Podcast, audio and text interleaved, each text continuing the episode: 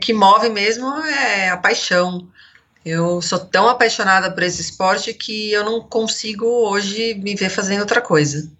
E então é, é engraçado, até me emociona assim falar, porque realmente é, um, mudou a minha vida.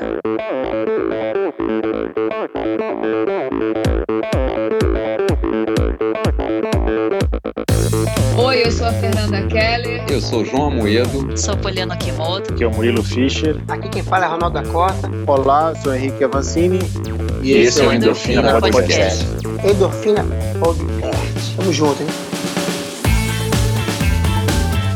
Sou Michel Bogli e aqui no Endorfina Podcast você conhece as histórias e opiniões de triatletas, corredores, nadadores e ciclistas, profissionais e amadores. Descubra quem são e o que pensam os seres humanos que vivem o esporte e são movidos à endorfina.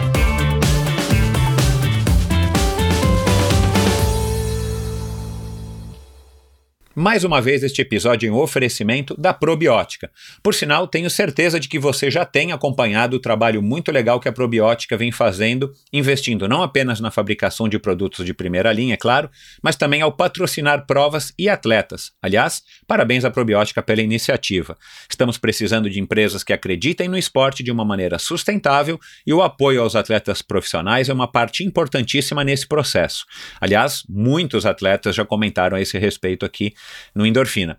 A probiótica produz uma linha específica de suplementos da mais alta qualidade para os esportes de endurance, tanto para os seus treinos quanto para as provas. Você encontra uma linha completa de carboidratos, desde o tradicional Carbap Gel até o Carbap Pós 4x1, diversos tipos de proteínas, energéticos como a D-ribose e a destrose, glutamina, creatina e os BCAAs que seu nutricionista já deve ter recomendado.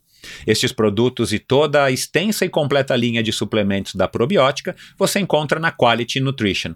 Apenas uma loja com a experiência, conhecimento e excelência da Quality Nutrition é capaz de oferecer a variedade e o atendimento que você procura. Uma ideia bacana da Quality Nutrition, e que, ao meu ver, foi uma grande sacada do Marcelo Kim, foi a criação dos combos promocionais. Você compra três produtos iguais e ganha um desconto que pode chegar aos 50%. Outra sacada é a Quality Week. Em toda a última semana do mês, cerca de 80 produtos nacionais e importados entram em promoção, com descontos que também podem chegar aos 50%. Além dos três endereços em São Paulo, você pode comprar convenientemente de qualquer lugar do Brasil através da loja virtual da Quality Nutrition. Você tem literalmente na ponta dos dedos acesso a uma quantidade inimaginável de marcas e produtos.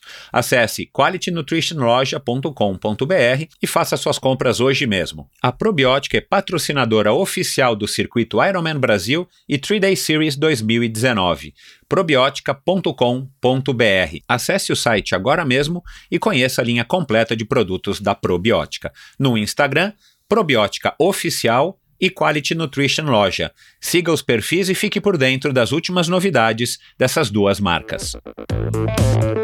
Olá pessoal, sejam muito bem-vindos a outro episódio do Endorfina Podcast. No episódio dessa semana, um bate-papo interessantíssimo com uma menina com uma história é, única.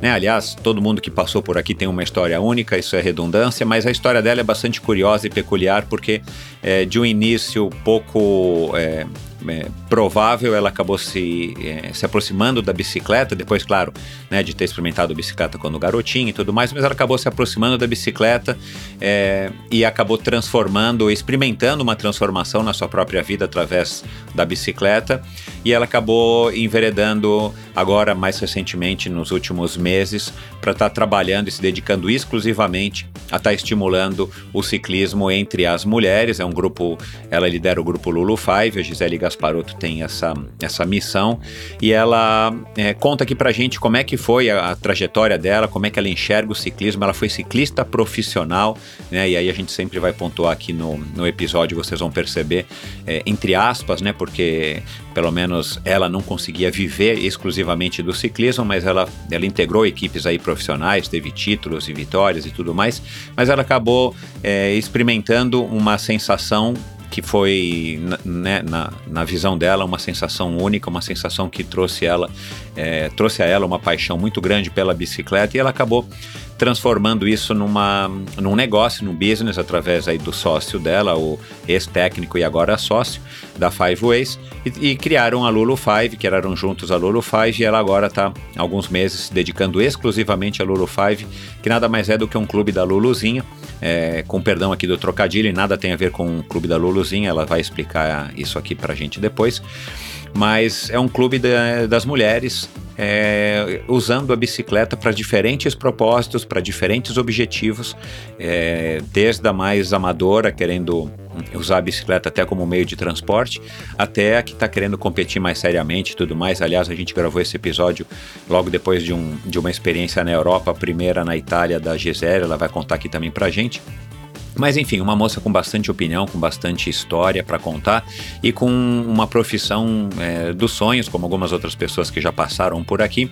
Ela está vivendo, ela está escolhendo viver, está arriscando viver, está apostando viver é, somente do ciclismo e, e nesse trabalho é, bem interessante. Eu acho que talvez seja uma das, uma das únicas, pelo menos que eu conheço, é a única que tem aqui em São Paulo. Eu não sei se existe isso em outra cidade aqui do Brasil, principalmente nas grandes capitais ela faz uma aproximação, ela faz uma abordagem do ciclismo muito interessante que, que ela vai explicar aqui também, mas assim, ela, ela tem uma metodologia que ela começa do, do zero é, até, como eu acabei de falar, até as, as garotas que estão querendo competir, não profissionalmente, mas que estão querendo competir é, de fato, enfim, levar a sério, treinar, participar de granfondos e de letapes e de tudo mais é, é, pelo Brasil e pelo mundo afora. Então é uma, uma história bem interessante, mais uma moça aí que está fazendo a diferença, que está trabalhando para trazer essa experiência também para outras mulheres, e é o que eu disse aqui para ela e digo já para algumas pessoas desculpa, algumas pessoas que estão aqui comigo no dia a dia.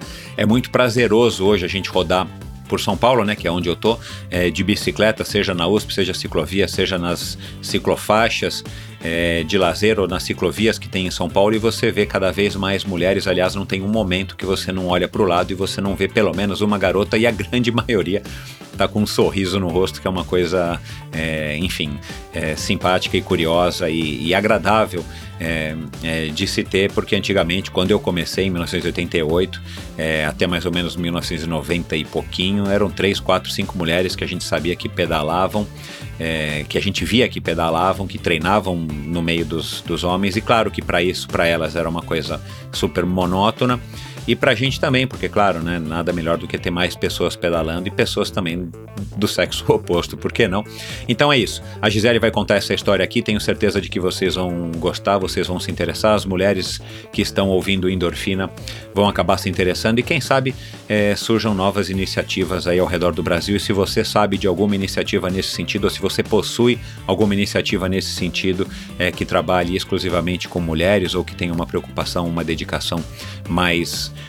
é, mais é, dedicada às mulheres, é, mande uma mensagem, se comunique comigo aí através do Endorfina BR, meu perfil no Instagram, para que eu possa, quem sabe, estar tá trazendo também a sua história aqui tá, e tá mostrando mais trabalhos desse tipo que a Gisele vem fazendo aqui em, em São Paulo e que eu considero que são trabalhos é, super relevantes para que a gente possa é, ter cada vez sim mais mulheres pedalando, tá certo? Muito obrigado pela audiência de todos vocês, obrigado pelos últimos apoiadores aí da semana passada para essa, é, as pessoas que resolveram contribuir aí com 20, 30 ou 40 reais para o Endorfina através da plataforma Apoia-se, vai lá no meu site, dá uma olhadinha como é que faz é, para contribuir. Se você tem vontade, se você acha que vale. Obrigado a todos vocês que também ouviram o episódio de ciclismo com o Evandro, um cara bem bacana, é curioso, Evandro Portela que vai bater aí, que está querendo bater novamente um outro recorde de velocidade no ano que vem, 2020, lá na Bolívia. Então, uma história bacana de ouvir. O cara que bateu 202 km por hora numa estrada lá em Curitiba, é, num sistema. É, é bem tupiniquim, vamos dizer assim, no bom sentido, né? não no, no, no, sentido pejorativo, mas um cara que foi atrás, buscou, confeccionou um, um, volante de não sei lá quantos, duzentos e poucos dentes e tudo mais, e ele acabou batendo o recorde de velocidade atrás de um carro, e agora ele está se preparando, está buscando aí é, realizar um outro sonho, dar um, um, salto aí nesse, nesse nível de recordes e, e bater, é, um, se não me engano, 230 ou 290 km por hora, já me esqueci, é, no salar de Uyuni, na Bolívia, em 2020. Então vão lá, ouçam essa história se você não ouviu. E é isso, pessoal. Com vocês agora a loiríssima Gisele Sadioro Gasparotto, a responsável por trabalhar aí com o time da Lulu Five, que está é, perfumando a ciclovia e a USP e as estradas aqui da cidade de São Paulo.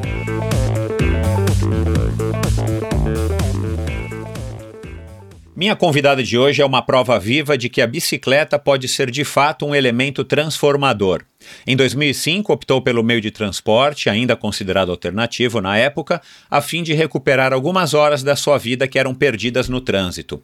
A experiência não foi das melhores quando percebeu que lhe faltava condicionamento físico.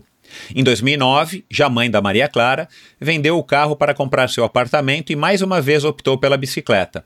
Desta vez resolveu se preparar melhor para que pudesse curtir os seus deslocamentos. Procurou nos grupos noturnos a companhia de pessoas com o mesmo interesse e aos poucos foi investindo mais tempo nas duas rodas até que resolveu participar de uma prova de 100 quilômetros na estrada. Mais uma vez, a experiência não foi como havia imaginado, mas ela já havia sido tomada pela vontade de dominar o esporte. Foi aí que a paixão começou. Buscando informação e se jogando nas estradas e pistas, Gisele foi galgando os degraus do ciclismo até se tornar profissional e engajada em fomentar a modalidade feminina por aqui até o dia em que o treinador a convidou para criar a Lulu Five, um grupo exclusivo para mulheres interessadas na modalidade. De iniciantes às mais experientes, Gisele comanda esse grupo animado de garotas que têm a oportunidade de experimentar o esporte em todos os seus sentidos e propósitos, quase da mesma maneira como ela um dia teve. Para falar aqui sobre os desafios da vida com e sem a bicicleta, recebo hoje a jauense Gisele Sadioro Gasparotto. Seja muito bem-vinda, Gisele. Oi, Michel.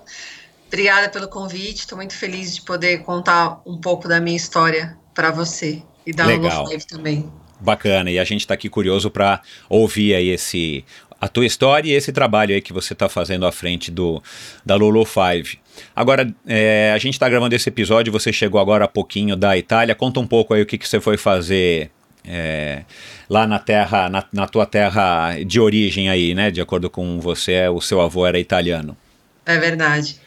Nossa, a Itália é incrível. Nunca tinha ido para a Itália, sempre quis e, e ter, ter, tido essa oportunidade foi muito legal, ainda mais para pedalar, né? Porque é, além de, de, de, ter vontade de conhecer a Itália, eu fui lá para pedalar. A gente foi num training camp é, nas Dolomitas, ali em Corvara. A gente ficou uma semana naquela região e eu fui acompanhar o grupo de alunas da Lulu que foram é, participar da Maratona Dolomitas, que aconteceu é, no final de semana é, do dia 10, né, de, de julho. aquela prova famosa, a Maratona das Dolomitas. É, a Maratona das Dolomitas. Ah, que legal. E aí elas foram participar e eu fui acompanhá-las. E foi maravilhoso. Aquela região realmente é diferenciada. Todo mundo sempre falou que as Dolomitas é, eram um dos lugares mais lindos do mundo.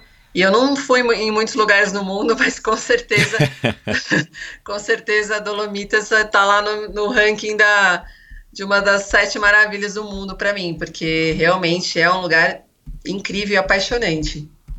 Foi legal. legal. Você não foi pedalar? Fui, eu pedalei. A gente fez um training camp. Eu, eu pedalei quatro dias. Eu só não fiz a maratona, mas é, a gente pedalou todos os dias é, mais de 100 quilômetros por dia, com cada dia com 2.500 a 3.000 de altimetria, assim, foi bem puxado, mas é um, um, lugar fantástico. Eu nunca tinha subido cinco montanhas num dia só, de uma vez, assim, para mim foi uma experiência muito, é, foi desafiadora, mas foi muito legal, foi, assim, uma das, das coisas mais legais que eu já fiz. E a prova... A e a prova é, é, é de fato bacana demais. A prova é linda, é, tem muita gente, Michel. Nossa, acho que tinha 9 mil pessoas, assim. E aí você começa a ver a cidade pequenininha de Corvara, ela é super pequena e, e, e você vê ciclista para todo lado. Num sábado, no dia anterior à prova, lotado de gente, lotado de ciclista, é um, uma energia, assim, muito legal. E a prova é bem, mesmo, são três percursos, né, a prova. Tem o curto, que é 55, tem o médio e tem o longo. E mesmo assim, o curto, médio e longo são percursos bem difíceis, assim, você precisa estar treinado para fazer. E O longo são 138 quilômetros. 138 com quase 4 mil de altimetria. E a, o médio são 106 com, com quase 3 mil. Então, precisa treinar, não é Claro, assim, é. né? qualquer um que faz, não. Mas foi muito legal, todas as menininhas, da- as alunas da Lulu que foram, completaram, fizeram o que tinham que fazer, foi, ficaram super felizes e foi incrível, foi muito legal. A Eugênia foi? Foi, Maria Eugênia foi, fez o médio, ela e Legal. o Flávio, né? O Flávio fez o longo e a Má fez o, o médio, super feliz, terminou super bem. É, a primeira prova dela, assim, de, de montanha, da maioria das Zulus, elas estavam bem apreensivas, ansiosas, mas foi ótimo, assim, elas foram super bem. Já estão planejando a próxima, Eu imagino. né? Deixa- é, mudando completamente de assunto, mas para a gente voltar depois no assunto da bike, mas, cara, é- é, a gente nunca se encontrou pessoalmente, mas eu, eu acabei já vendo você passando algumas vezes com seu grupo, principalmente na ciclovia, né, que eu vejo aí vocês todas uniformizadas e tal. E eu percebi que você tem bastante tatuagem, né? Quantas que você tem? Tenho 11 tatuagens. Caramba, isso é mais, é mais recente ou você foi colecionando aí desde os primeiros meses de vida? Não, eu comecei cedo, Michel. Eu comecei com 17, foi minha primeira tatuagem. E, e aí eu fui fazendo, assim, faço uma aqui, outra ali, e as últimas que eu fiz foram todas de ciclismo. Eu tenho um monte de é, engrenagem, né, de pinhão. Pessoa- as pessoas chamam de engrenagem, eu chamo de pinhão de pista, né? Aham. no braço, aí eu tenho uma, uma menina de pisteira também, porque eu sou apaixonada por velódromo, aqui na, no tríceps, e eu tenho um monte de tatuagem, adoro. Legal. Isso significa que a bicicleta nunca vai deixar de fazer parte da Gisele, né? Ah, não mais. Desde que eu descobri a bike, nunca mais. Eu fico imaginando eu com uns 90 anos pedalando ainda. Bacana. Mas vamos lá agora para um momento já de polêmica para a gente esquentar a conversa. Quem que é o melhor ciclista, o Peter Sagan ou a La Felipe Eu tava vendo a etapa do giro, não, do giro não, do tour. do Tour? É, eu torço muito pelo Sagan. Eu sou muito fã dele. Talvez pela característica dele ser mais, ser mais parecida com a minha, porque eu não sou muito escaladora, eu, eu, eu, prefiro, eu prefiro mais o Sagan. Mas os dois são completamente diferentes nas características e, e super bons, assim. Mas a minha torcida, o meu coração é do Sagan. Vamos ver, tomara que ele recupere aí a forma que ele já teve, né, até o ano passado. Esse ano ele tá, não, não dá pra gente dizer que ele tá ruim, mas ele tá devendo um pouco, né, e tem, diz, tem gente que diz que é a, foi o divórcio e tudo mais, coitado, né, também os caras são de carne e osso e, e não é fácil se manter na ponta dos cascos como ele vinha se mantendo aí por tantos Isso que eu anos. ia falar, foram muitos anos, né? Ele se É. mantendo na frente. Eu acho que foi por causa daquela queda que ele teve no, no último. Foi no, no, no giro, né? Que ele caiu. Não, foi no tour do No ano tour, é, passado. foi no tour do ano passado, é que foi Tomou uma queda, grande. Eu acho que. feia, é. É, eu acho que desde dali ele já não, não desempenha tão bem. Mas ele também já teve, é, já ficou muitos anos, né? Na frente. Claro, assim. é, Acho natural essa, essa Exato. queda, assim, nesse É, eu, eu acho, é, do ponto de vista é, atlético, né, de condicionamento físico, a gente sabe que o cara não consegue se manter tanto tempo, com raras exceções. Tomara que ele recupere e ele seja uma exceção, mas isso é uma coisa mais do que esperada. E de novo, né, aos fãs do Peter Sagan, não tenho nada contra ele e, e eu sei que ele não tá ruim agora, mas para um cara que estava acostumado a ganhar é, todo o né? sprint e tal, ele tá, ele tá perdendo mais hoje em dia do que ele já perdeu. É verdade, tá sofrendo. Agora vamos lá. é, como é que é um dia comum na vida da Gisele? Como é que é a tua rotina, assim, só para eu entender e o, e o ouvinte também, assim? Você usa a bicicleta logo de cara para dar treino, depois você vai com a bicicleta por escritório, ou vai você vai pegar a Maria Clara de bicicleta na escola? Como é que é? É, é cheio, viu, o Michel? Eu acordo todo dia às quatro da manhã, Nossa aí? senhora. é, e aí eu saio com a bike, eu sempre faço tudo pedalando, é muito difícil eu, eu andar de carro, eu vou dar aula pedalando, ou na ciclovia ou na USP, é, dou, tem dia que eu dou três aulas, fico três, quatro horas em cima da bike, assim, de manhã, e aí depois eu volto, vou para o escritório, tomo café e aí começa o meu dia é, no escritório, né? E computador, essa parte toda de operacional e administrativa. É, vou para algumas reuniões, trabalho o dia todo. A Maria Clara, ela trabalha, ela trabalha, ela estuda é, na parte da manhã. Então, a minha mãe acaba levando ela para a escola, porque não consigo, ela estuda um pouco longe, eu não consigo levá-la. E aí, eventualmente, eu vou buscá-la no final do dia. Tem dia que ela fica o dia inteiro, tem dia que ela sai é, ao meio-dia, e assim eu vou levando, né, a, a, essa rotina. E mas agora que eu me dedico só a Lulu, porque eu fiquei 22 anos é, trabalhando com seguros no escritório e até novembro do ano passado, né, Michel? Uhum. E aí agora, em no, novembro, quando eu decidi sair dessa, dessa vida corporativa, eu tô tocando só a Lulu. Então, assim, eu consigo ter um pouco mais de flexibilidade no claro. meu dia, né? Claro, Eu consigo remanejar mais as coisas, eu não tenho que cumprir esse horário das 9 às 18, então é, tem dia que eu consigo falar, ah, hoje eu quero treinar um pouco mais tarde. Quando eu dou aula, não, porque eu dou aula de segunda, quarta e sexta, né? Mas de terça e quinta eu ainda consigo é, ter uma flexibilidade melhor dos meus horários e, e e, e aí eu consigo eventualmente fazer alguma coisa com a Maria no meio de, do dia, tá? Assim, é, é puxado ainda, porque você é, sabe é, que quando a gente é empreendedor, a gente não tem muito horário, você acaba. É, ao mesmo tempo que você faz o seu horário, você tem uma responsabilidade muito maior nas costas e você acaba ficando, enfim, também bastante comprometido, ocupado. É, né? se dedica mais e, e e mais horas do seu dia você está pensando naquilo, né? Exato. É, diferente de você ir no escritório e trabalhar naquele período, você sai de lá, você já não pensa mais. Na Lulu, não, eu estou o tempo todo pensando o que, que eu vou fazer agora, o que que. É, planejando alguma coisa diferente para frente, assim, para o futuro, sabe? Então, é, é, consome muita energia mental. É, é, do, desse, desse tipo de trabalho. O que é bom, eu adoro, só que cansa também, não é claro, uma coisa. É né? Super tranquila. Bom, é, eu, eu brinquei aqui no começo, nessa introdução, né, da, da tua, da, dessa tua primeira experiência com a bicicleta, que você resolveu começar a se deslocar de bicicleta pela cidade de São Paulo. É uma loucura, né? Não é segredo para ninguém, né? Quem, quem tem que se deslocar de carro por, por distâncias médias já sabe que perde, vai perder muito tempo no trânsito, não tem como.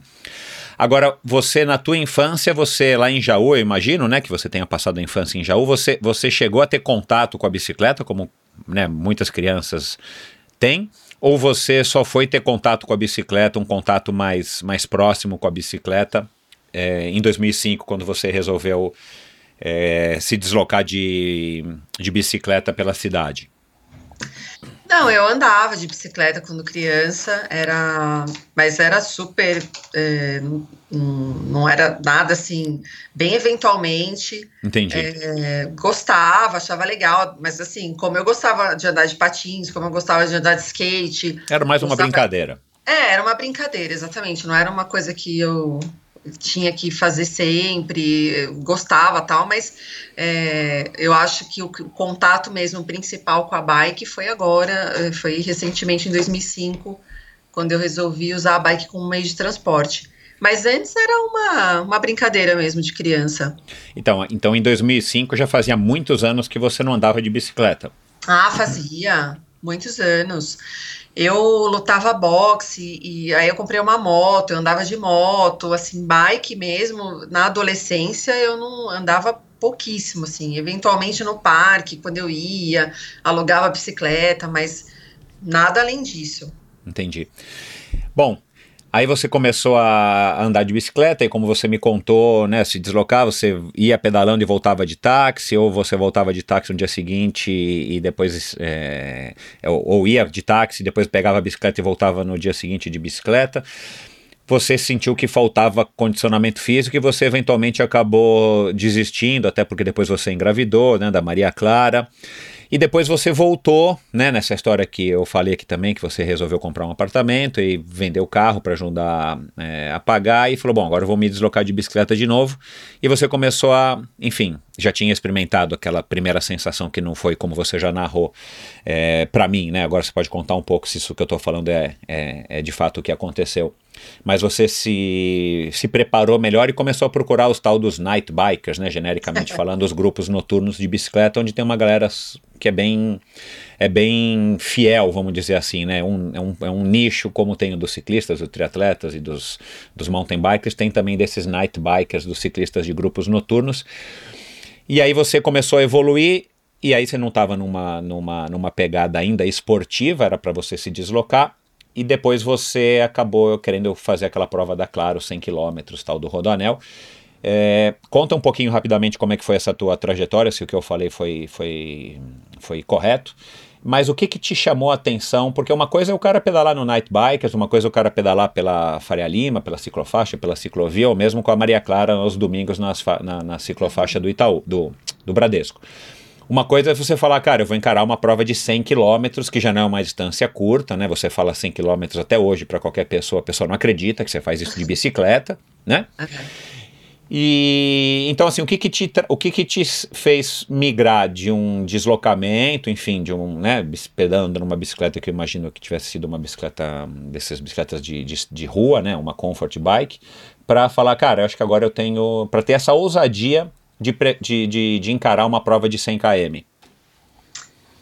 Olha, Michel, é, é engraçado porque eu hoje ouço as pessoas falando, quando perguntam onde eu treino, o que, que eu faço, elas falam, ah, você treina na ciclofaixa? Eu fico brava, porque falo, gente, como assim a pessoa acha que eu treino na ciclofaixa, né? Mas é, quando eu comecei, eu achava que a minha bicicleta era a melhor bicicleta do mundo, né?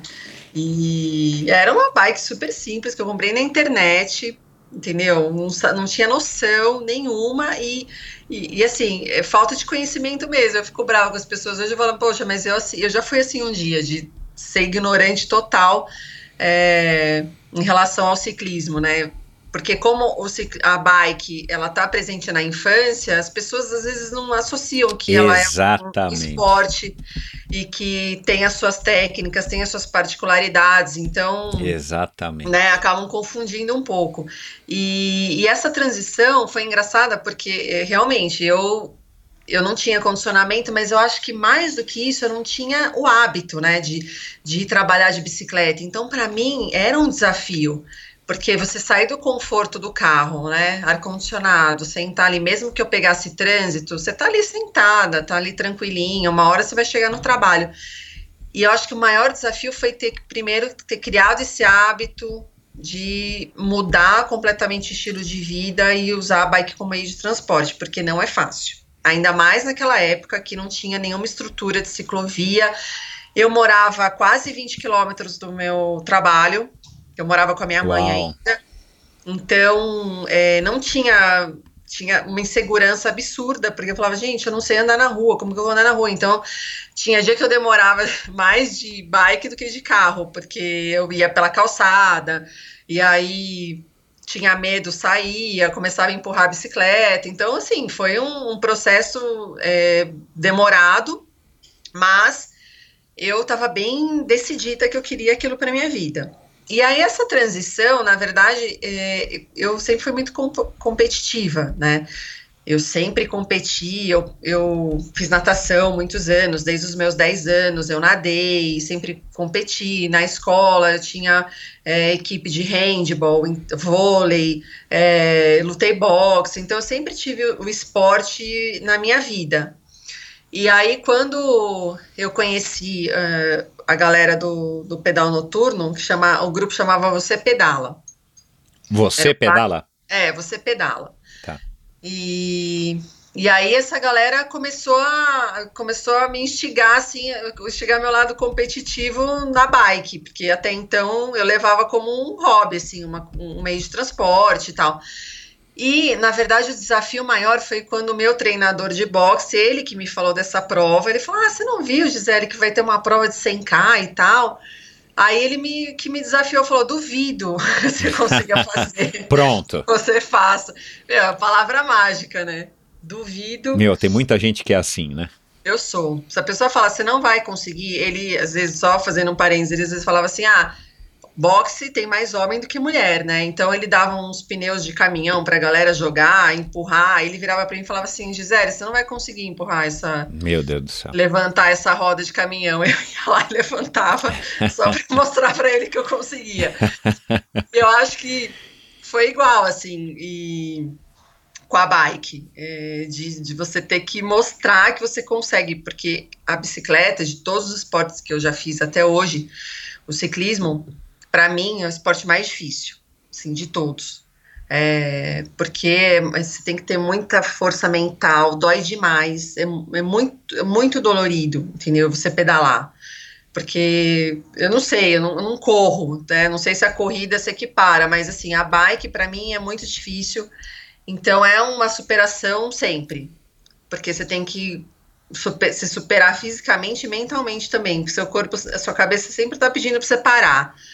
Então, para mim, é, é, sempre foi muito desafiador. Então, e eu gosto disso. Eu acho que quanto mais desafiador é, mais eu quero me dedicar, mais eu me esforço, mais eu, eu sou disciplinada. Então, é, eu acho que esse, esse esse Rodoanel foi assim, tipo, a virada de chave mesmo para mim em relação ao, ao transporte e à performance.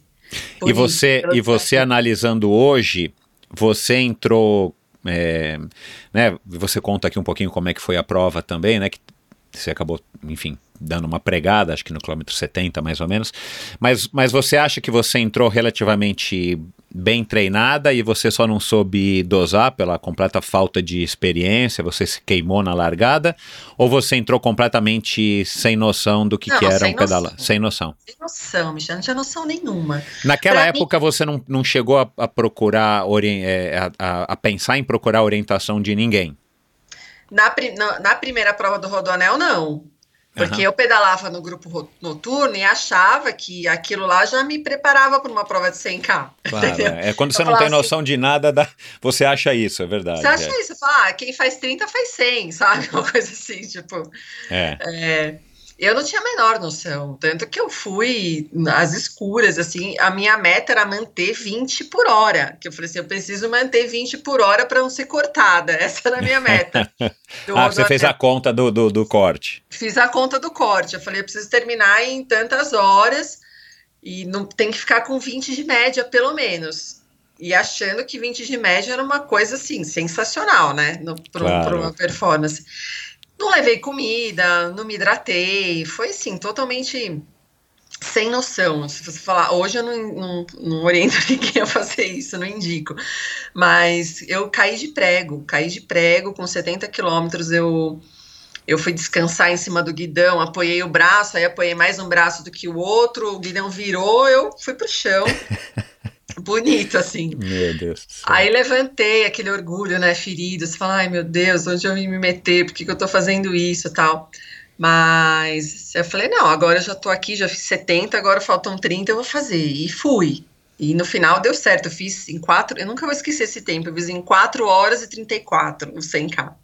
Legal. E, e aí depois disso eu falei, não, agora eu sei o que é. Porque aí você foi a primeira vez que eu tive contato com ciclismo profissional, porque nessa nessa prova tinham vários profissionais. Isso, é, foi super bem eu, falada, foi uma super prova. É. é, o Mário Roma que organizou na época tal. E, e aí, a hora que eu olhei, eu falei, não, isso é ciclismo, não o que eu estava imaginando que era ciclismo. E aí foi quando eu despertou o interesse de estudar e de entender melhor. E aí eu procurei treinamento. Nesse mesmo período, assim, eu Aí eu já troquei de bike, porque eu tinha uma bike híbrida, eu nem. Eu fui sem sapatilha. Você foi na prova do Rodanel com uma bike híbrida? Híbrida sem sapatilha, de tênis. Mas você já não estava mais usando joelheira, cotoveleira, paralama, quatro bolsinhas de celular igual os, os, os night bikers usam, né? Manguito por cima da, da, da camiseta, né? Não, é... óculos Ray-Ban eu usei. Cara, assim, é uma mera observação, não tenho também nada contra, mas é, é curioso como os night bikers, eles gostam de equipar a bicicleta e se equipar, né? É, alforge, né? Já É, o cara põe, o cara põe tudo, tudo que ele tem direito ele põe, né? Ele Não. compra todo quanto é tipo de luz, buzina, acessório, paralama, né? Verdade. Bom, Não, menos mas você eu- veio com uma bicicleta que não estava mais pesada do que ela poderia estar. Ela era pesada, mas você não, não encheu ela de peso, né? Era pesada, não era do meu tamanho, porque a pessoa que me vendeu me enganou também, porque eu não entendia nada. Era 56 a bicicleta, eu uso Nossa, 52, pra você ter uma ideia. É, é, nossa. E, mas assim, foi, fiz, e aí aquilo me. Eu terminei a prova destruída, destruída. Eu falei, gente, mas assim, é, me deu mais vontade de entender. Falar, não, agora eu preciso focar nesse negócio aqui, porque eu gostei.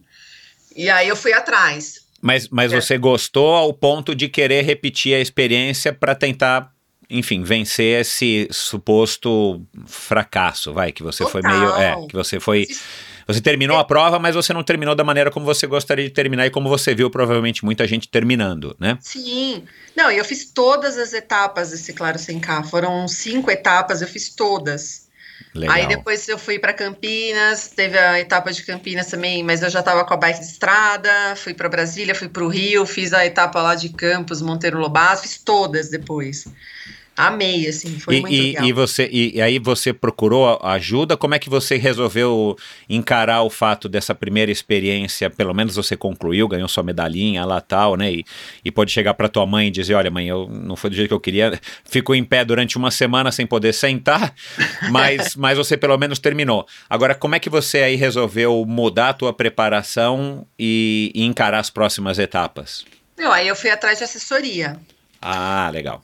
Fui atrás de assessoria. Na época eu não, não conhecia o Ronaldo, aí eu treinei com treinei com o Hélio, da HE, uma época. É, depois eu inventei que nesse mesmo ano que eu ah, quero tentar fazer triatlo porque eu nado, agora eu pedalo, vamos ver se eu consigo correr. Aí fiz uma experiência no triatlo com o Marcelo, da BR. Também é, foi legal, mas assim, gente, Michel, pelo amor de Deus, você, assim, eu não tinha tempo para nada. Eu tenho uma filha, trabalhava o dia inteiro, é, tinha que encaixar a natação, a bike e a corrida no meu dia, não dava, ficava impossível. Assim, Claro, eu, é.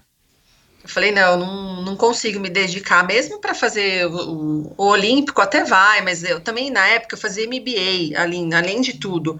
Então eu saía, tinha dia que eu saía da Faria Lima e ia correndo até a Berrini, que é onde eu fazia MBA, 5 quilômetros para poder treinar. Aí sabe quando você fala, gente, não, tá muito louco isso aqui, fiquei muito doente, aí eu resolvi me dedicar só ao ciclismo mesmo. Então essa parte do triatlon foi só um curto período assim que eu que eu tentei. Mas também o que sempre me chamou mais, que, que me atraiu mais foi a bike. Então eu resolvi me dedicar. E aí eu procurei treinamento. eh, depois eh, eu teve uma pessoa que entrou em contato comigo para correr jogos regionais e abertos.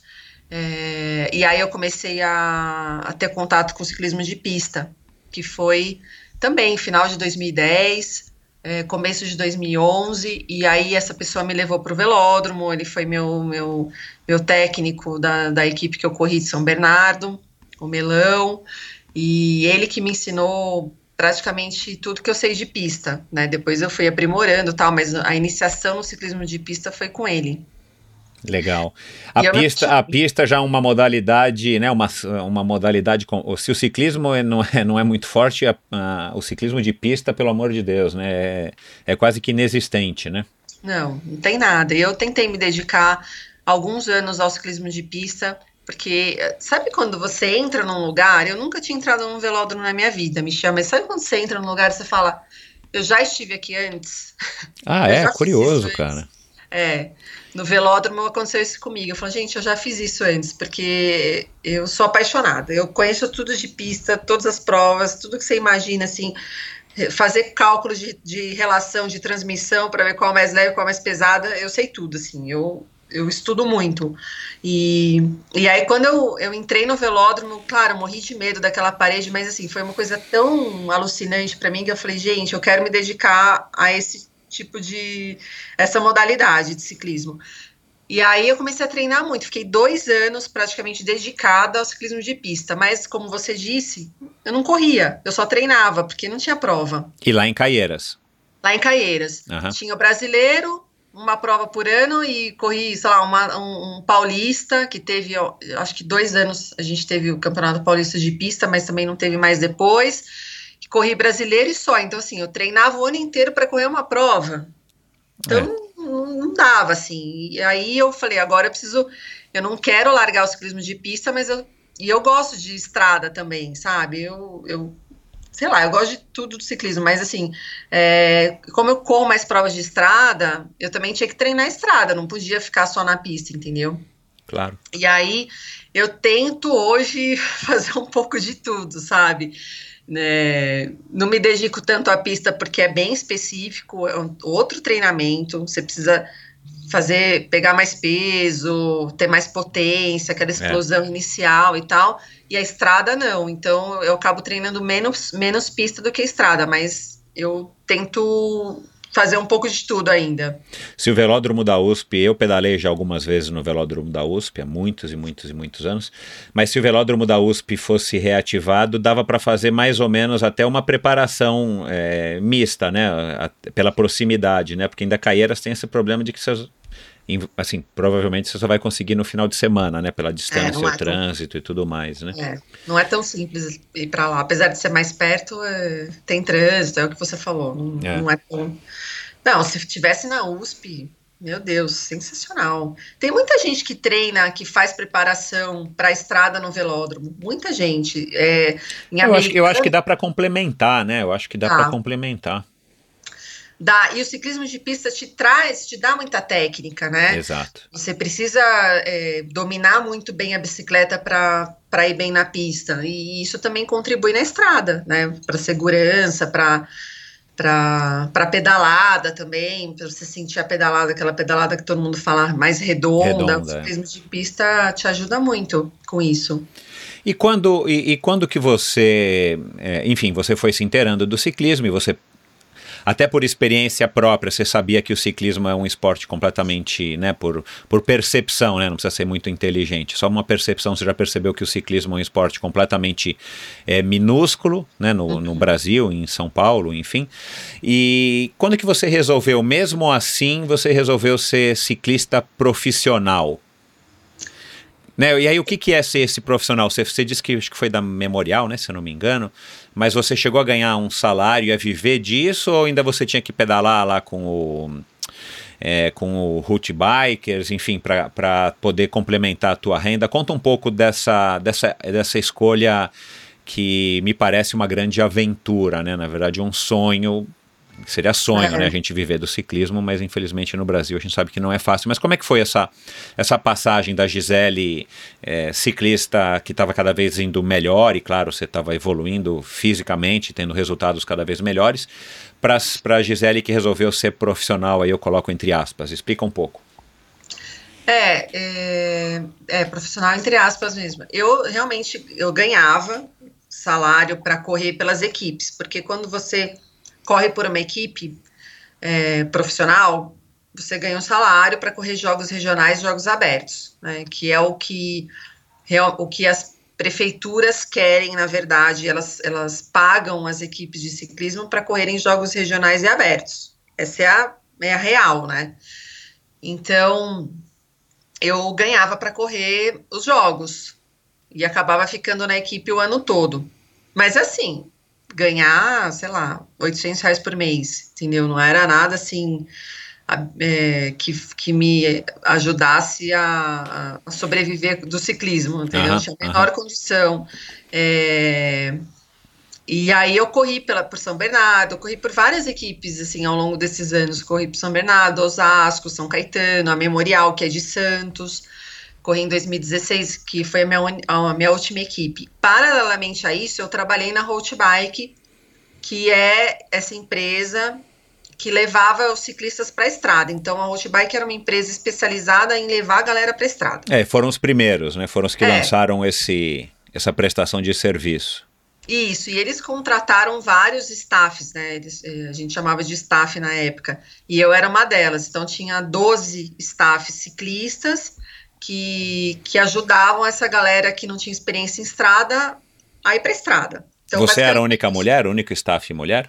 Não, tinha eu, a Tati Bassi, que é a, Ah, Tatiana Bassi. a, a Tatiana Bassi, e a, a Cristina Tché, que é uma amiga minha. Ah, tá. Sabe quem é? a Conheço, conheço, é, conheço que você é. Aham. E a, e a Polegate, a Ana. A, a- Ah, a Ana foi, foi, fez parte também. Também, ela fez parte da, da, da Road Bike no último ano. Então, éramos nós quatro. Na época, a gente até formou uma equipe feminina. É, uma equipe não, a gente quis é, incentivar as mulheres a, a irem para a estrada com a gente. Então, é, nós formamos essa, esse time para. E aí a gente criou um braço da Road Bike que era a Road Ladies. Não sei se você ouviu falar não, que a gente não. A gente fazia pedais assim só com mulheres, então juntava eu, a Ana, a Tati, a Cris e a gente juntava essas mulheres para levar para a estrada é, com a gente puxando o pelotão também. Foi bem legal, assim. Teve um, um treino que a gente fez, foram 120 mulheres.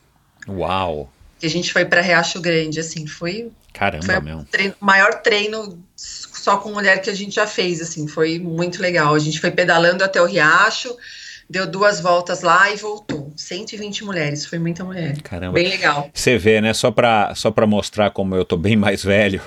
é, embora você já vai fazer. Você tá com 39, né? A nossa diferença não é tão grande, mas para você ver. Né, eu tenho 49, eu vou fazer 50 já já. Mas para você ver como, como o ciclismo é uma coisa. Da maneira como ele está hoje, ele ainda é muito pequeno, mas ele cresceu um absurdo. Quando eu competia, e já faz 20 anos que eu parei, 21 anos que eu parei, quando eu competia triatlon profissionalmente, é, nos primeiros anos tinha na USP é, triatletas, tinha três ou quatro pedalando. Nossa. É. Então a gente não via mulher nunca, nunca tinha mulher pedalando. Aí tinha assim algumas ciclistas, a Carcerone, tinha uma outra Sim. moça lá que eu me esqueci o nome, a Silvia Nabuco que ficava flutuando entre ciclismo e triatlon e tal. Mas assim, cara, era raro a gente ver uma mulher, raro, era uma coisa assim, tipo, era um ambiente completamente isolado, completamente não machista, mas era um clube do, do bolinha porque não existia mulher pedalando. Cara, e hoje é o que eu digo para principalmente para os meus amigos que pararam de pedalar e tal, quando a gente comenta alguma coisa, eu falo, cara, o ciclismo, uma das coisas que mudou no ciclismo e para mim mudou para melhor, é, e quem me ouve aqui já faz um tempo sabe que eu sou meio feminista, cara, é que não tem um dia que você vá é, em qualquer lugar, que aí pode ser Faria Lima, ciclovia, ciclofaixa, é, USP, que você não se depara com algumas mulheres pedalando, em grupo, sozinhas, então assim, cara, isso, não sei, é, eu acho que isso ficou mais legal para todo mundo, porque, cara, tem mais diversidade, é mais legal, tem, tem, tem mulher pedalando, você vê mulher pedalando, é, quantas vezes que eu não fiquei na roda de uma ou outra garota, eu não vou revelar quem são, porque aí eu vou, aí, aí, aí meu lado machista, vai- meu lado machista vai falar mais alto, mas, cara, e é isso aí, cara, é isso aí, que bom, né, porque numa época, e você vê, é, a gente tá falando aí de, de 20 anos, vai, 23, 25 anos atrás, é, não tinha mulher pedalando. Né? E hoje, cara, tem mulher em tudo quanto é lugar, ainda bem. E você me falar que, que, que tem 120 não me assusta um pouco, mas é isso aí, porque é, é, não tem nenhum motivo para que as mulheres não pedalem e a gente vai falar disso daqui a pouco. Mas aí você, você teve essa experiência, é, que com certeza foi muito legal, aí você participou de várias provas, você teve até na volta da, da Costa Rica, né? É, é, Então, que aliás. essa- Eu queria falar, desculpa te interromper. Não, pode falar isso que eu ia per- perguntar. Conta um pouco aí dessa volta. Então, essa volta foi, foi um marco também, eu acho, no ciclismo feminino, porque eu sou um pouco revolucionária, assim, eu entrei no ciclismo e eu, eu- a mesma é, indignação que você tinha de não ter nenhuma mulher, eu também tinha.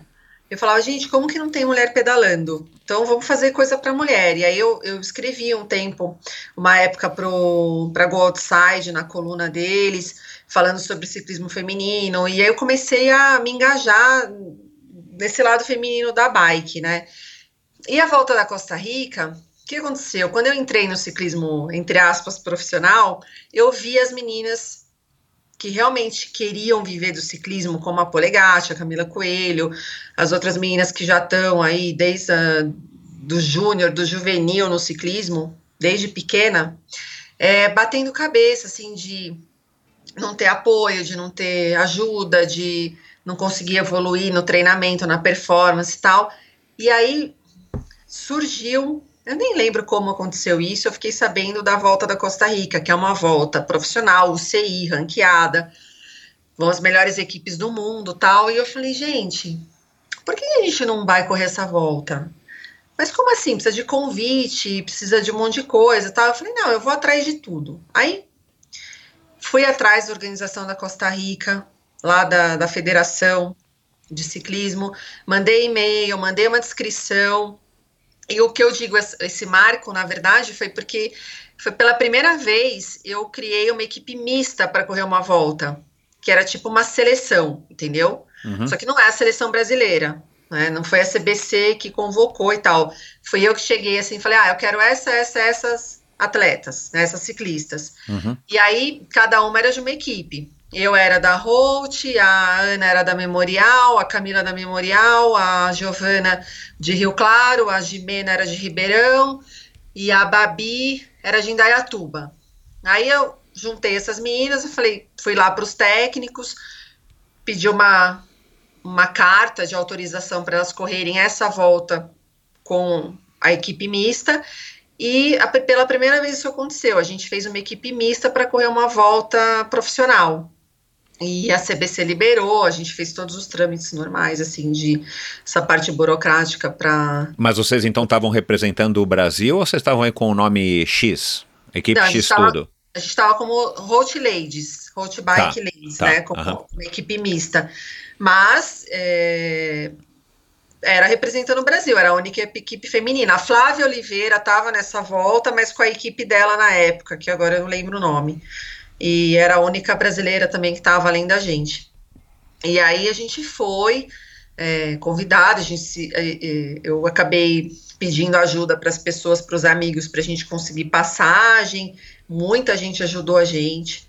É, a gente comprou as passagens, a gente levou um, um mecânico e para fazer o faz tudo, né? na verdade ele era tudo, era massagista, mecânico, dirigia o carro. o Arthur.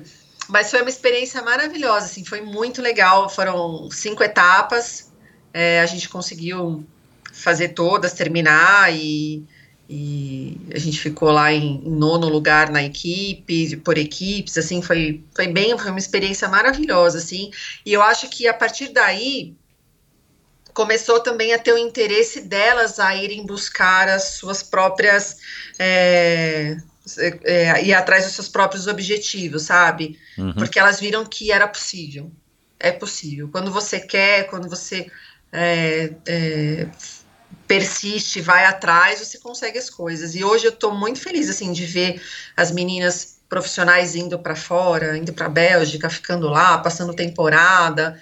É, várias, assim, a, tem outras meninas, tem a Rebeca, que mora lá na França, inclusive, que está lá é, se dedicando, a Larissa, tem várias meninas, assim, profissionais que eu conheço que estão buscando crescer no ciclismo lá fora, e eu acho que, que tem a ver um pouco com essa com essa volta, sabe? Que é, é uma construção, né? Você é. fez, você foi uma das pessoas que ajudou aí a colocar um tijolo, alguns tijolos nessa, nessa, vamos dizer, nessa parede aí que está que tá sustentando ou sustentando que está começando a dar uma sobrevida aí ou uma nova vida para o ciclismo feminino. Agora essas, essa Ana Paula Polegatti, essas moças que você falou, Rebeca e tal, é, elas chegam a viver exclusivamente do ciclismo ou ainda não dá? Também é um profissional entre aspas?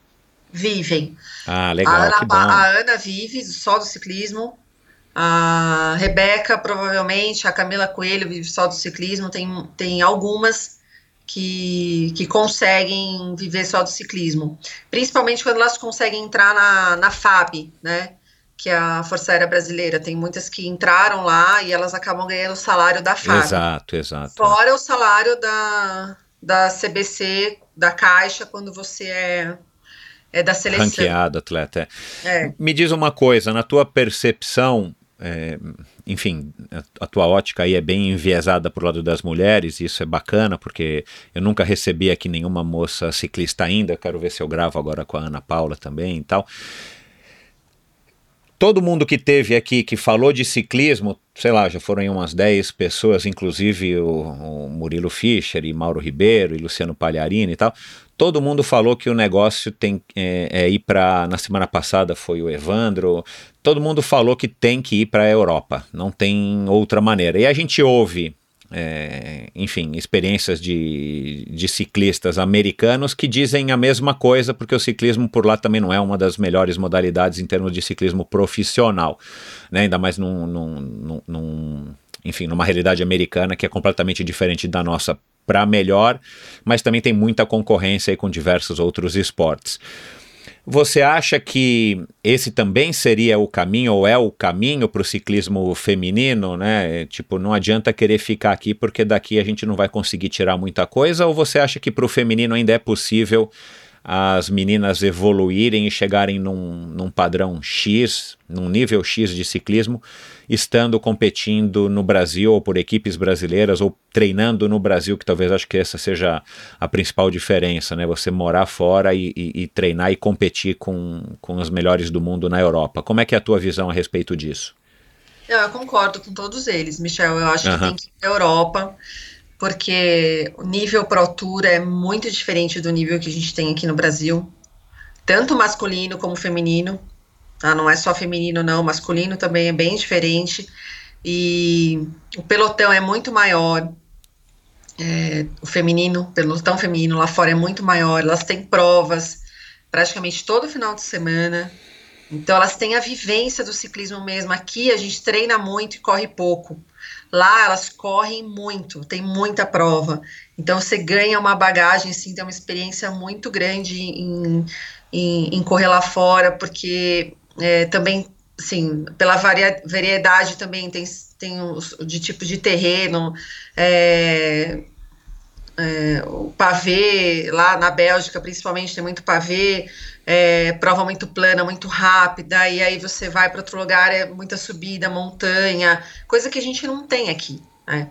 Claro, é, claro. Então, eu concordo. Eu acho que se você quiser ser uma ciclista de alto nível e competir bem, você tem que ir para fora. Não adianta ficar aqui, entendeu? Tem que ir para fora, pegar essa experiência, essa bagagem e sentir o que, que é mesmo ciclismo Pro Tour, sabe? Que é bem diferente.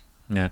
Não, e eu acho que talvez a gente não precisa nem ir tão longe. Acho que é, até no ciclismo amador lá é outro nível, né? Porque do amador é que saem os profissionais, né? Então, Exatamente. já tive relato aqui, não vou me lembrar agora qual foi dos ciclistas que passou por aqui, mas que disse que o amador lá é 50 vezes mais forte que o profissional aqui. E, e tem algumas provas amadoras lá que essas pessoas que tiveram aqui falaram, citaram algumas pessoas que competiram naquela época, é, que eles mesmos competiram como amadores, que são hoje os grandes campeões e profissionais de hoje em dia, né? Então, assim, o nível é altíssimo. Mas deixa eu te falar uma coisa, você conseguiu grandes resultados, né? Como ciclista em provas é, de estrada. Você chegou a ser vice-campeã do Gran Fondo do Chile, né? Em 2017, foi. esse Gran Fondo Nova York, Chile. Você foi campeã da Copa América. Enfim, é, alguns resultados, até mountain bike, né? Você teve um, um título, ou alguns títulos, né? se eu não me engano. É, como é que você conseguiu, assim, o que, que você acha que você tem de diferencial nessa época que você competia é, profissionalmente, entre aspas, que você tinha de diferencial que, que te fez ter esses ótimos, excelentes resultados? Você foi campeã também de, de, de pista, vice-campeã brasileira de perseguição por equipes, quer dizer, uma ciclista bem, acho que bem variada, bem completa, né? É, só não sou escaladora. Tá. Mas eu, eu tento, já Esse Gran Fondo do Chile não tinha muita subida por ser um Gran Fondo Nova York, né? Padrão não, Gran Fondo pois Nova é, York. Michel, tinha, só que assim, a, eu gosto, eu acho que eu me dou bem em algumas provas, e eu me dei bem nessas todas, porque eu, eu estudo muito bem o percurso. E eu sou realista, eu sei o que eu posso e o que eu não posso. Então, eu acho que, que tem um pouco disso também, né? Não adianta claro. eu querer ganhar uma prova de alta montanha se eu não sou escaladora. O Gran Fundo do Chile, eu estudei que os 90 primeiros quilômetros dessa prova eram planos. Ah, e eu falei assim, ótimo. assim, eu preciso sair no pelotão principal e ficar no pelotão principal o máximo que eu conseguir para ganhar tempo. Porque a, o resto, depois dos 90, não tinha nenhuma montanha, mas tinha aquela que eles chamam Murdeui lá, aquele muro. Uh -huh sabe? Uhum. Horrível, que tem 27% de inclinação. E aí eu sabia que ali também não seria muito meu problema. O problema final seria, na, seria na, no final, nos últimos 20 quilômetros, que tinha uma, uma serrinha de um 5K para enfrentar. Aí eu pensei, bom, se eu conseguir abrir uma vantagem aqui no pelotão, porque eu sabia que eu sou, eu já sabia que eu tinha muita técnica, que eu conseguia ficar no pelotão plano e que a largada era na areia e eu também tenho técnica para andar na areia com bike de estrada e eu falei, bom, eu vou, vou arriscar. E foi o que aconteceu, eu consegui ficar no pelotão 90 quilômetros no primeiro. E aí é, depois que eu cortei, né, nas subidas, assim, nas começa, começaram as subidas, eu cortei do pelotão principal, eu já estava com uma vantagem muito grande. E então eu consegui só manter essa vantagem para terminar a prova em segundo. Na verdade, eu fiquei em primeiro muito tempo, e aí faltando acho que 10 ou 15 quilômetros para acabar a prova, uma menina passou com os gregários, uma chilena, e aí eu não consegui acompanhar mas aí eu acabei ficando em segundo. Então foi isso, assim, eu estudei a estratégia, eu sabia que, eu, que se eu fizesse direitinho, eu ia conseguir é, um resultado bom. Legal, você, você, você já disse aqui que você é estudiosa, acabou de falar de novo, você leva a sério mesmo, né? Então você vai a fundo para tentar desempenhar o melhor que você pode dentro das condições, das tuas condições e das condições oferecidas pela prova.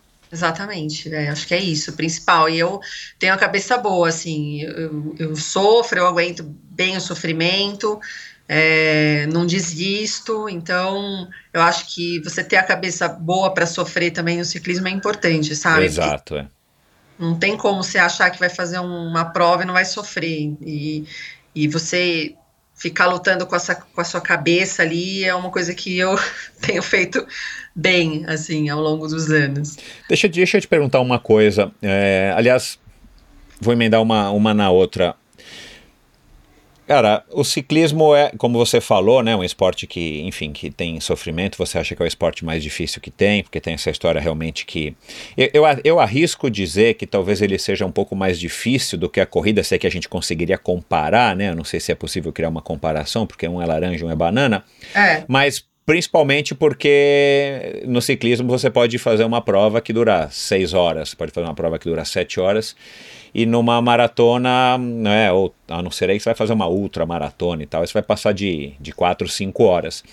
Mas, é, enfim, a gente sabe que o ciclismo é, é, é sofrido, né?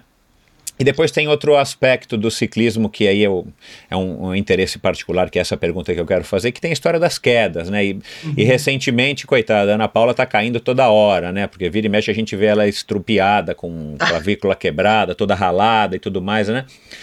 É, é, isso, isso, isso não incomoda é, você ou não incomoda as meninas, porque, cara, uma queda deixa uma cicatriz, né? Enfim, a minha própria mulher tem uma cicatriz no ombro bem pequena, mas assim, tem uma marca no ombro que se ela quiser colocar um vestido X, sei lá como é que chama, tomara que caia, aquela marca vai ficar aparecendo. Aí o cotovelo fica todo lascado, aí sem, sem falar no joelho, nesse lado aqui da perna, que, que normalmente quando a gente cai é o lado que rasga a bermuda, que fica todo machucado, de repente fica uma marca ali. Isso, enfim, pela tua experiência também própria como mulher e pela tua experiência aí ao lado de tantas mulheres durante tantos anos, isso não é uma coisa que eventualmente dá uma de repente, no primeiro tombo a mulher e dá uma ralada, a mulher fala, poxa, eu também não quero ficar toda marcada com queda, porque, cara, ciclista cai, ponto. Né? O que não caiu vai cair. Então, se você que está ouvindo nunca caiu, se prepara, porque pode ser amanhã ou pode ser daqui a um ano, mas você vai cair, né? Não existe ciclista que não caia. Se o Peter Sagan cai, não quem é? dirá de nós, né? Mas enfim, isso não é uma coisa que incomoda nesse sentido, né? É, porque aí eu já, já, já vem essa primeira pergunta do, do, das quedas, se não é uma coisa que inibe. E aí outra pergunta, essa história do sofrimento. Uh, eu tenho a impressão de que mulher aguenta melhor. Não acho que mulher aguente mais, mas acho que a mulher reage bem, ao so bem melhor do que o homem ao sofrimento. Isso eu já vi é, em ciclismo, mas principalmente em provas de aventura, em provas de mountain bike, que a mulher reage de uma maneira diferente, talvez com mais. É, sei lá, com mais parcimônia, e o homem logo meio que se desespera ou quer, ou quer desistir, ou acha que é o fim. É, faz uma, a, sua perspectiva desses dois temas, as quedas, né, essa história de você cair que se machuca, se quebra e rala todo, e a história de mulher aguentar ou não mais do sofrimento. É, eu, em relação a ficar marcada, assim, eu nunca me incomodei, Michel. O que eu me incomodo na queda é não poder pedalar. é ter que parar de pedalar. Isso realmente me incomoda. e se, ca- e se ralou a bicicleta? né? E se- Exatamente, primeira coisa que eu olho. E eu já quebrei bike em queda, viu? Ah, é? Eu lembro uma a volta do ABC de 2014. Estourou meu pneu dianteiro, a gente estava num, numa aceleração absurda, devia estar uns 50 por hora, assim. Estourou meu pneu dianteiro, eu não tive nem como reagir, assim, minha bike já saiu, capotei, a menina que caiu em cima de mim, acabou quebrando a minha bike, mas foi a primeira coisa que eu perguntei. Eu tava assim, estrupiada, o quadril machucado, não conseguia nem andar, eu, cadê minha bicicleta, minha bicicleta, não sei o que, e aí eu vi que ela tinha quebrado, fiquei chateada, mas assim, é, ralado, nunca me incomodei com a marca do ralado, porque é, eu acho que quando a gente está no ciclismo, a gente tem que, é o que você falou, a gente tem que entender que isso faz parte. Então, é, se você não quer cair, claro, ninguém quer cair, né? Mas se você acha que você não vai cair, você não serve para pedalar, porque uma hora isso vai acontecer. Isso não Então- chega a ser um empecilho? De repente, você tá treinando lá no Lulu Five, sei lá. É, de repente o primeiro tombo que a menina toma, ela dá uma raladinha no joelho, um tombo bobo, Sim. mas dá uma raladinha no joelho que vê que vai ficar aquela cicatriz. Isso não, não é uma coisa que, nas mulheres que, que, que você teve contato ou tem Não. contato, é uma coisa que as afastou do ciclismo ou desanimou elas do ciclismo. Eu acho que o medo afasta mais do que a queda. Você Ah, entende tá. o que eu tô falando? Quando, Entendi, a pessoa claro. tem medo, ela tem medo de cair. Mas aí quando ela cai a primeira vez, e principalmente eh, no começo, a mulher cai por causa da sapatilha, porque ela Aham. tá ainda aprendendo a andar e tal, então é aquele tombo É, o besta. homem cai também, né, por causa da sapatilha. Quantas Cai, vezes a né? gente não vê? É. É, aquele tombo bobo de ralar o joelho e a- acho que ela, a- as mulheres que eu tenho contato que estão iniciando criam um monstro, assim, né? Sei lá, elas já ficam imaginando, sei lá, quebrar o braço na hora da queda. E na verdade Aham. elas veem que, ah, é um raladinho, ficou roxo aqui e tal. E assim, depois que elas caem a primeira vez, é, elas perdem o medo. Eu acho que, que a barreira maior para uma mulher iniciar no ciclismo é o medo da queda. Aí depois que elas caem, veem que não é assim, putz, não foi assim muito como eu imaginava, tão ruim assim como eu estava imaginando, elas param de ter medo e aí começam a entender que pode fazer parte. Claro, a gente toma os cuidados e o nível que elas que elas pedalam também não é um nível competitivo assim a ponto de elas sofrerem uma queda grande, como é o meu caso, por exemplo, entendeu? Eu, eu, tô, eu sei que eu tô me arriscando em pelotão, eu tô andando em pelotão nervoso, em pelotão de aceleração, então eu sei que eu tô sujeita a isso, entendeu? Então eu já preparo a minha cabeça para isso também. No caso delas, é uma coisa mais assim, é um esporte, mas não é um esporte nível é, alta performance e, e alto rendimento, sabe? Então, as quedas que elas sofrem não têm um impacto tão grande assim, é, ou é, são é, a chance delas caírem é menor, é isso que eu tô querendo dizer, assim, elas não ficam andando em pelotão nervoso como eu ando, por exemplo. Uhum. Então, é, mas eu acho que não é. Eu acho que o raladinho não é um, um, um empecilho para a mulher começar. Eu acho que é o medo mesmo.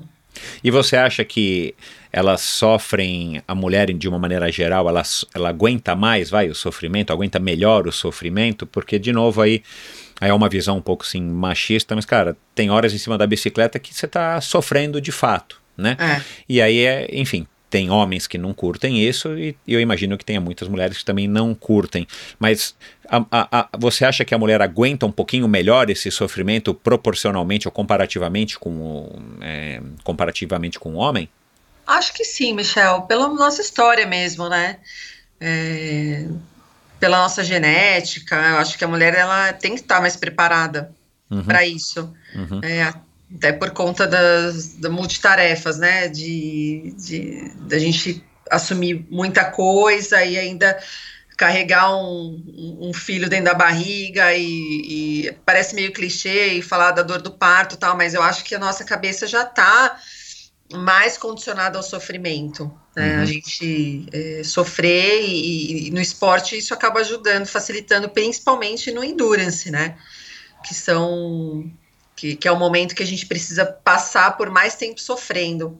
E eu acho que tem até algumas. É, algumas, alguns estudos científicos sobre isso, né? Que no endurance a mulher ela tende a ter um, um, rendimento melhor do que o do homem.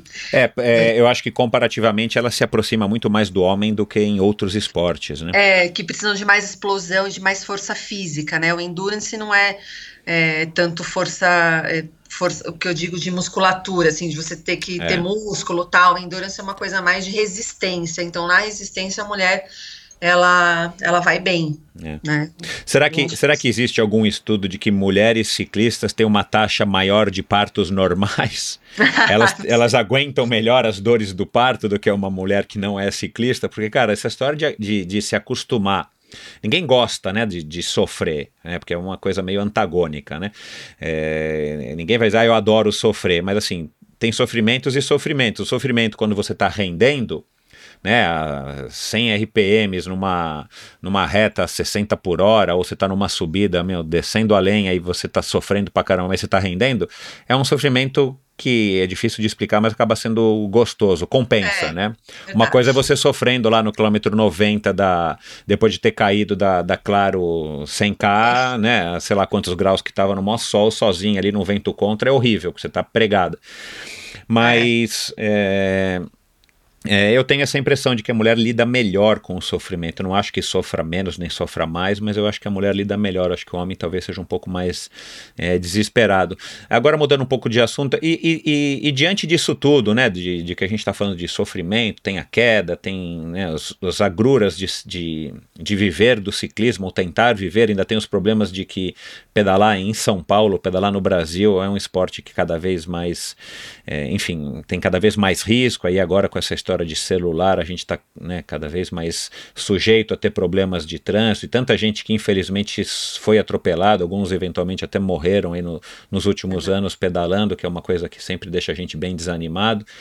É, é, qual que é a tua motivação? Assim, o que, que te faz é, querer, enfim, continuar com isso, e agora você largou o emprego, quer dizer, você deu um passo super importante, você largou uma coisa que estava ali mais ou menos, vai, garantida, ou minimamente estava num, numa linha de, de comportamento padrão dentro da sociedade, né, e tal, e, e você largou para tomar conta de um negócio que existe sim um super risco, né? É, é, não existe nada que não envolva risco, mas enfim, você está falando de ciclismo. Se fosse uma escolinha de futebol, talvez fosse muito menos arriscado, né? É.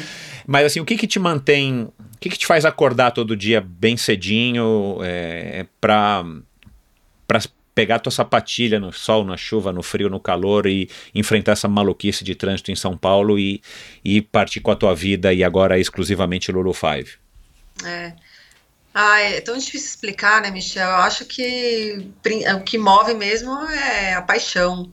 Eu sou tão apaixonada por esse esporte que eu não consigo hoje me ver fazendo outra coisa.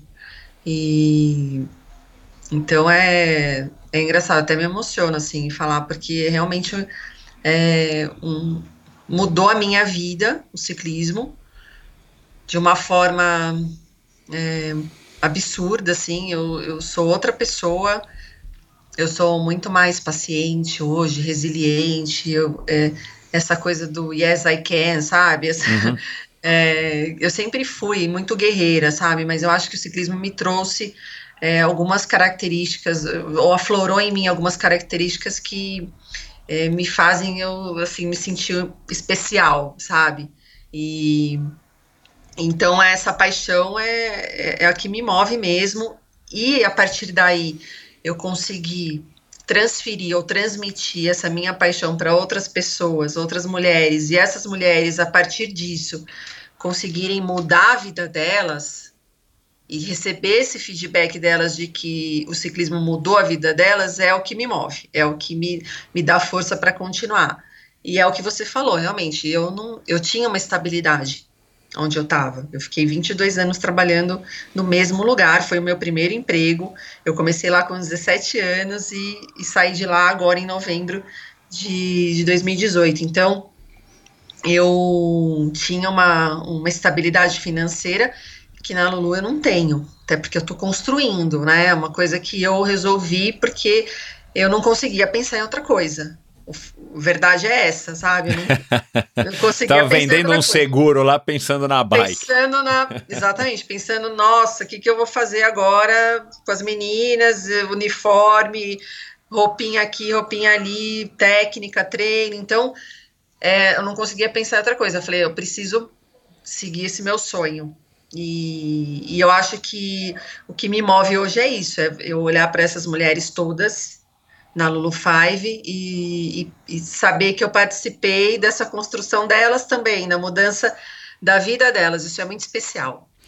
Quando é que caiu a ficha que você poderia pegar é, toda essa experiência própria e, e, e, é legal porque você fala com propriedade, né? Porque a, a, a bicicleta foi mudando a tua vida é, desde aquele primeiro momento, né? Que você, enfim, acabou é, sucumbindo e voltou depois para o carro, mas aí nasceu Maria Clara e tal, mas depois você voltou para a bike, quer dizer, você é uma pessoa que, que já disse aqui, né, mas dá para perceber pela tua biografia que você vai lá, insiste e você topa um desafio e, e não é à toa que você está onde você está hoje, conseguiu é, os títulos, enfim, você está perseverando aí numa, num esporte é, contra tudo e contra todos. Mas quando é que caiu a ficha, assim, tipo, poxa, acho que eu posso levar isso para outras pessoas, né? Porque você poderia ser uma, uma ciclista profissional ou não e tá toda envolvida com tudo, mas assim, tipo, na tua, guardando tudo isso para você e curtindo, que não seria nenhum desmérito. Mas você resolve levar isso para que outras mulheres experimentem exatamente é, é, toda essa movimentação que deu na sua vida. Quando é que caiu essa ficha? Foi alguém que te disse? Foi depois o, o, o Ronaldo que falou: Poxa, por que você não traz isso? Vamos montar um negócio. Como é que foi essa história da Lulu Five? Ou você deixar de ser simplesmente a Gisele, que é viciada em bike, adora bike, tem tatuagem de bike, né? né? É, para Gisele, puxa, cara, vem aqui é, Eugênia, vem aqui fulana, vem aqui ciclana, vamos lá aqui que eu vou ajudar vocês. É, Michel, nesse, nesse aspecto o, da Lulu, o Ronaldo teve uma participação fundamental, porque eu já treinava com ele, eu treino com o Ronaldo desde 2014. Uhum. E e aí. Mas como, é... como você treina como ciclista e você não ensinava a ninguém, você estava lá, né? Exatamente, ele me treinava. No meio dos rapazes também e tudo mais. É, ele, ele me treinava mesmo quando eu, eu sempre corri para outras equipes, mas ele sempre foi meu treinador, desde uhum. então. E, e aí eu sempre quis fazer alguma coisa com mulheres, mas não sabia exatamente o que. Tanto que eu me aventurei nesse negócio do blog, eu escrevia na minha página sobre ciclismo feminino, eu sempre quis incentivar de alguma forma. Mas um belo dia o Ronaldo me ligou e falou que ele estava. me ofereceu é, para tocar esse lado feminino. A gente não sabia bem o que, como, ele tinha o nome já, que era Lulu Five. É... Que não tem nada a ver com Luluzinha, né? Tem a ver com Lululemon. Lululemon, exatamente. Ah, tá. Aquela equipe da Specialize profissional que nem existe mais, mas é, na época foi por isso que ele deu o nome de Lulu Five e o Five por causa da Five Ways. Claro, é. Então ele já tinha o nome. E aí ele falou: Gi, eu quero fazer alguma coisa dedicada para mulher, não sei bem o que, mas eu acho que você é a pessoa certa para tocar esse negócio.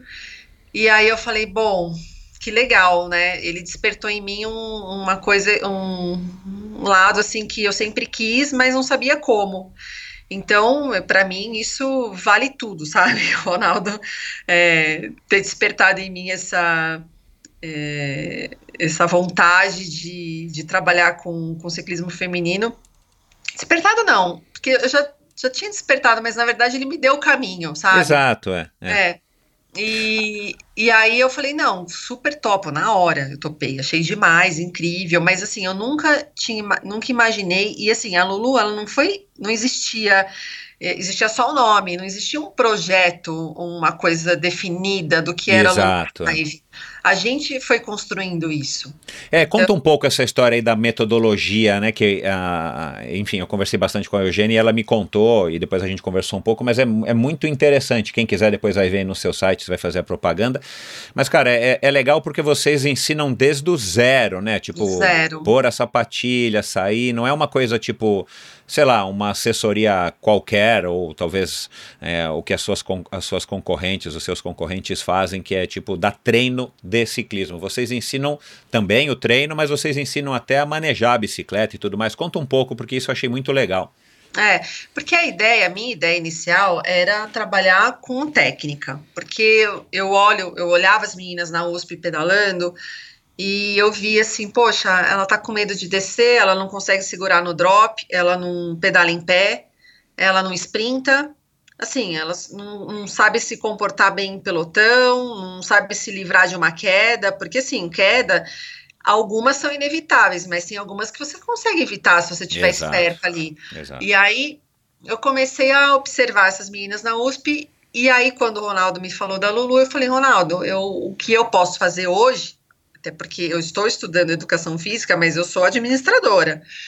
E eu falei, eu não posso dar treinamento, e nem era essa a ideia, até porque o treinador é o Ronaldo, né? Então a ideia era trabalhar com mulheres para dar técnica e ensinar técnica de ciclismo. E como eu tenho muita experiência no ciclismo, falei, bom, eu vou para esse lado.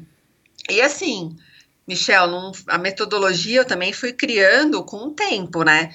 Que, que aconteceu? Eu lancei a, a, a, Lulu, coloquei no meu Facebook, no meu Instagram, fiz uma, um evento de lançamento, isso foi em janeiro de 2017.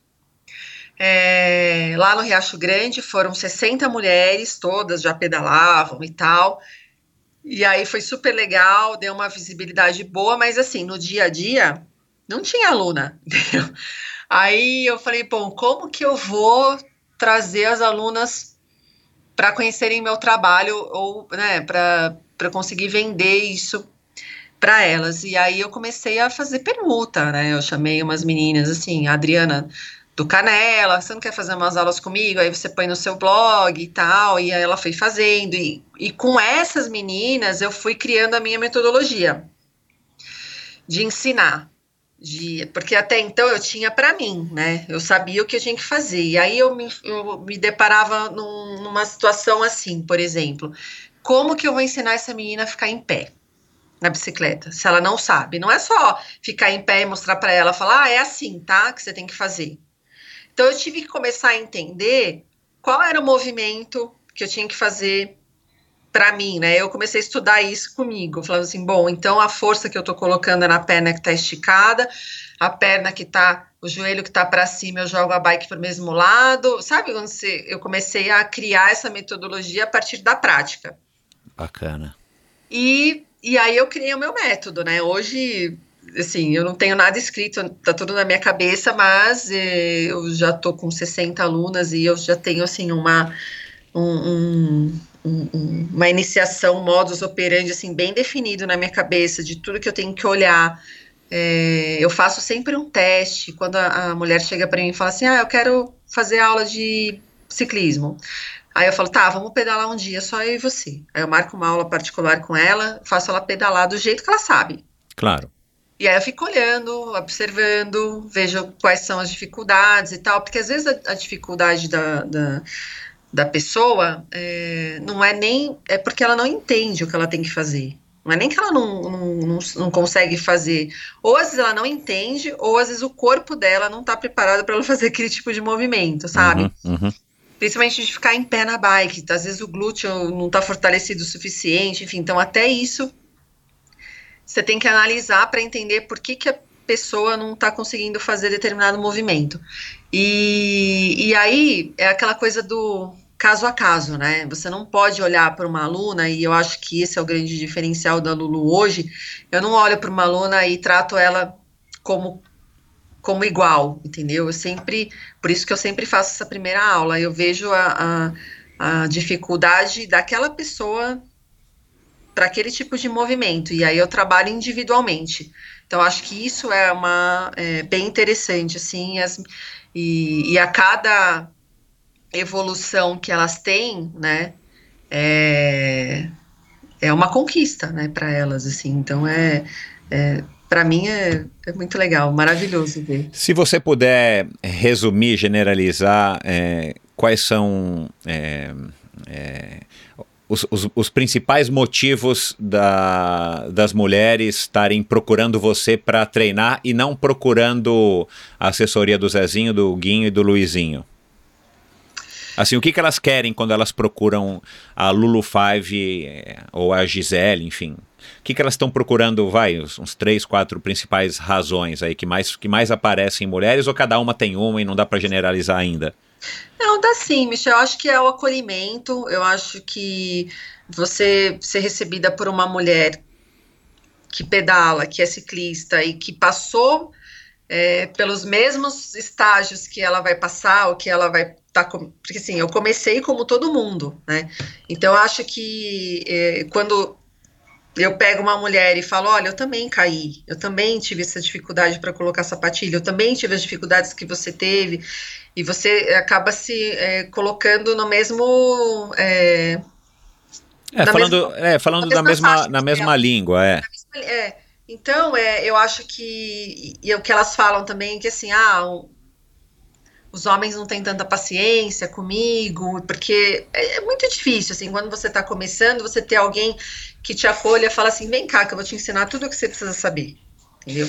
E não é só em relação ao ciclismo, a técnica, é em relação a tudo. Qual é a bike? Eu ajudo as meninas a comprarem bicicleta, eu ajudo as meninas a comprarem sapatilha, eu falo do Garmin, eu falo do GPS, eu falo do, do taquinho, eu dou aula de mecânica.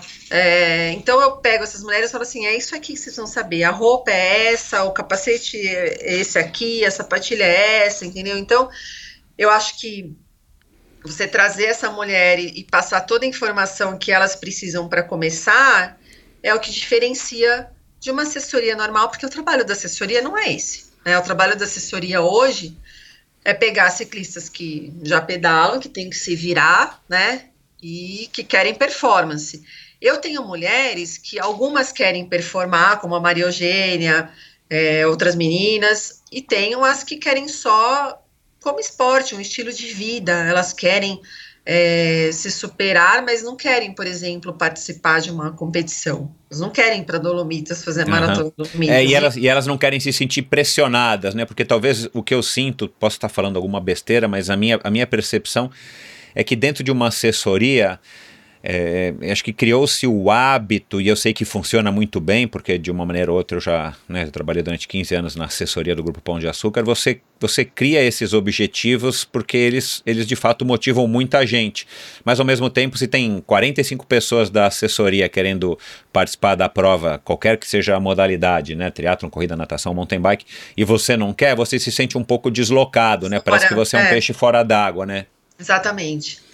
E lá eu, a gente consegue conciliar tudo isso, assim, todos os objetivos e, e todo mundo respeita. Não tem essa de, ah, nossa, você não quer competir, ou, ah, não, você é muito entendi. competitiva. Eu, eu, consigo. Gente, tem espaço para todo mundo. O ciclismo, ele está crescendo, feminino, e a gente tem que olhar para tudo isso. Não dá para você é, separar ou segregar, né? Ah, não, aqui eu só quero quem vai competir, aqui eu só quero quem vai iniciar. A gente tem, é, a gente tem espaço para todo mundo. E tem muita mulher que procura hoje o ciclismo porque é, eu acho que a gente brinca, fala que o ciclismo é o novo golfe. É. Até, não é? é? Até porque você é, cria um networking legal. Exato, é. é. Tem muita gente de assim, várias profissões é, Exato, é. pedalando. Então, e tem as mulheres que querem sair do spinning, tem muita mulher que me procura que fala, eu não, não quero, eu quero sair um pouco da academia do spinning e pedalar fora, outdoor. Então, assim, é, eu acho que hoje em dia a gente está, as, as, pessoas estão percebendo que o ciclismo é para qualquer um, é para todo mundo que queira, é. entendeu? E, graça, e graças a Deus o ciclismo, embora todos os obstáculos e tal, em São Paulo ele tá, a cidade está ficando um pouquinho, pelo menos, mais friendly a cada, a cada dia, a cada ano, né? Então fica, enfim, eu acho que talvez isso também esteja é, favorecendo, né? Não só Total. o crescimento do ciclismo feminino, mas o crescimento do ciclismo de uma maneira geral. Ah, qual que é existe né, uma, uma, uma barreira ou tem uma lenda né, que, é, que você percebe que as meninas chegam para você e falavam, puxa, meu, me, haviam me dito que pedalar era, era assim, assado, eu vi que não acontece nada disso e que bom que agora eu, eu vim, experimentei e gostei. Tem alguma, alguma barreira, alguma coisa que é lenda e que inibe é, as mulheres de estarem começando a pedalar que você já percebeu? E que você ah. logo diz que, que você logo quebra esse, essa barreira, esse mito e tal, e as pessoas acabam percebendo que não é nada daquilo que elas talvez tivessem ouvido falar? Acho que é, Michel, é a sapatilha. Eu acho que a sapatilha é um grande impeditivo, assim, para a mulher começar, têm muito medo da sapatilha. Elas falam, eu não consigo imaginar meu pé preso. É, da aflição. E eu, da aflição do meu pé preso e eu caí na hora de descer. Aí eu, aí, assim, eu, claro, com toda a paciência do mundo, porque teve uma aluna, eu nunca vou esquecer dela, a Rita. Eu demorei dois meses para colocar ela na sapatilha. Uhum porque ela morria de medo. Ela tinha um trauma absurdo, um, uma coisa que ela criou na cabeça dela que não adiantava. O que eu falasse, qualquer psicologia que eu usasse, não dava. Eu cheguei ao ponto assim de vamos pedalar. Eu já fiz uma ciclovia inteira com ela, ela com uma sapatilha num pé e o tênis no outro. Pra você ter ideia, assim, só para ela. Uau, legal. para ela começar. Claro. A perder o medo e falar, gente, não é um bicho de sete cabeças, mas para ela era. Uhum. E ela caiu algumas vezes, e nas outras que ela ia, eu brinco que ela colocava até uma almofadinha no bumbum, assim, com uhum. uma salsa, sabe? Porque se ela caísse, não ia ficar roxo e tal, mas é, a maioria das mulheres que chegam para mim, iniciantes, tem medo da sapatilha. Além do medo de cair, que eu acho que uma coisa leva a outra. Mas depois que você coloca, que eu coloco ela na sapatilha e elas veem que não é esse bicho de sete cabeças e que se elas caírem não vai ser um tombo que elas vão morrer. Exato, é, é, é. Aí o negócio anda, entendeu? Mas eu acho que a principal barreira é essa, é a sapatilha e o medo da queda. Alguma chega para você ou já chegou para você e falou: Puxa, eu quero começar a pedalar porque eu quero emagrecer, igual ela chega lá na academia para fazer a ficha dela e o, e o professor pergunta: O que, que você quer? Ela quer emagrecer. Alguma chega para você e fala: Eu quero emagrecer? Michel, por incrível que pareça, nunca nenhuma mulher falou isso para mim, que queria pedalar porque ela quer emagrecer. Legal. É, muito pelo contrário, elas até falam assim, gente, a minha calça não tá entrando, porque. Claro, a perna ficou mais forte. A perna tal, fica mais né? forte, você ganha músculo, engrossa, e elas falam, gente, minha calça tá ficando apertada, não tô conseguindo vestir a mesma calça que eu usava, mas assim, no, o, o que o ciclismo leva para elas de, de satisfação, eu acho que é tão grande que elas tiram isso de letra, entendeu? Uhum. E elas acham, assim, que é uma consequência, né? O corpo mais bonito. Porque, assim, eu acho o corpo do ciclista bonito. Uhum. É, perna forte, é, bumbum ali um pouco mais forte também, porque a gente usa muito glúteo para pedalar. Claro. Então, é, elas gostam. Eu acho que que acaba como consequência trazendo um corpo que elas apreciam mais, mas não com o objetivo de emagrecer. Eu acho que elas não. Ninguém chega, pelo menos até hoje, para mim, com esse objetivo. Até porque não é fácil emagrecer pedalando, né, Michel? Você sabe. Exatamente. É. Não, e, e, eu fiz essa pergunta que acaba sendo também um pouco machista, né? Mas também tem muito homem que, enfim, que busca na academia emagrecer, né? Mas. Porque, cara, é, é e eu, eu achei que você fosse responder que sim, já apareceu mulher assim e tal, né, me procurando para emagrecer, mas é legal porque é, emagrecer tem que ser uma consequência, né? Ou ganhar peso tem que ser uma consequência. E, e, e a bicicleta pode oferecer tantas outras coisas do que apenas perder peso, né? Agora. É, mas ó, que... deixa eu te falar uma coisa, claro. uma coisa muito curiosa de mulheres que chegam, as, as iniciantes, que elas chegam sem comer para pedalar.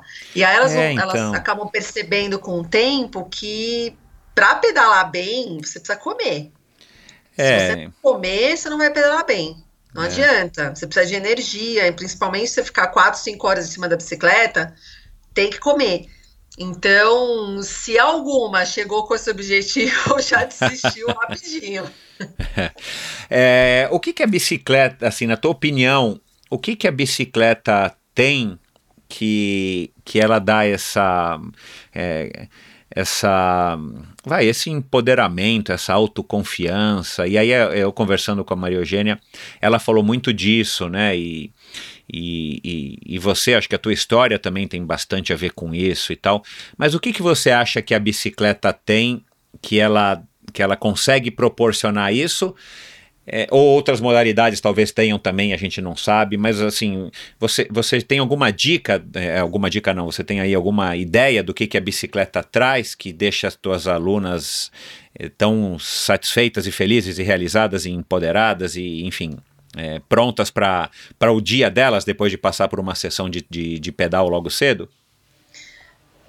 É, Michel, acho que é pela pela dificuldade mesmo. É, como eu falei lá no começo, eu acho o ciclismo um esporte difícil. Precisa, é, precisa ter um, uma capacidade de uma resiliência, uma paciência. Você não vai ficar bom do dia para noite. É, a técnica é difícil da bike para quem nunca pedalou, não sabe o que é uma bike de estrada. É difícil você é, ganhar técnica. Então, eu acho que todos esses é, esse conjunto de dificuldades da bike, combinado com o prazer de você pedalar fora, de você ver paisagens, de você, por exemplo, escalar uma montanha, chegar lá em cima, falar, nossa, que visual maravilhoso. É, eu acho que tudo isso junto causa essa transformação, né? É, dessa, dessa coisa de empoderamento, que é aquela coisa, nossa, eu posso fazer isso, que é isso que você falou. As pessoas olham, escutam a gente falando, ah, eu fui pedalar 100k, 150k.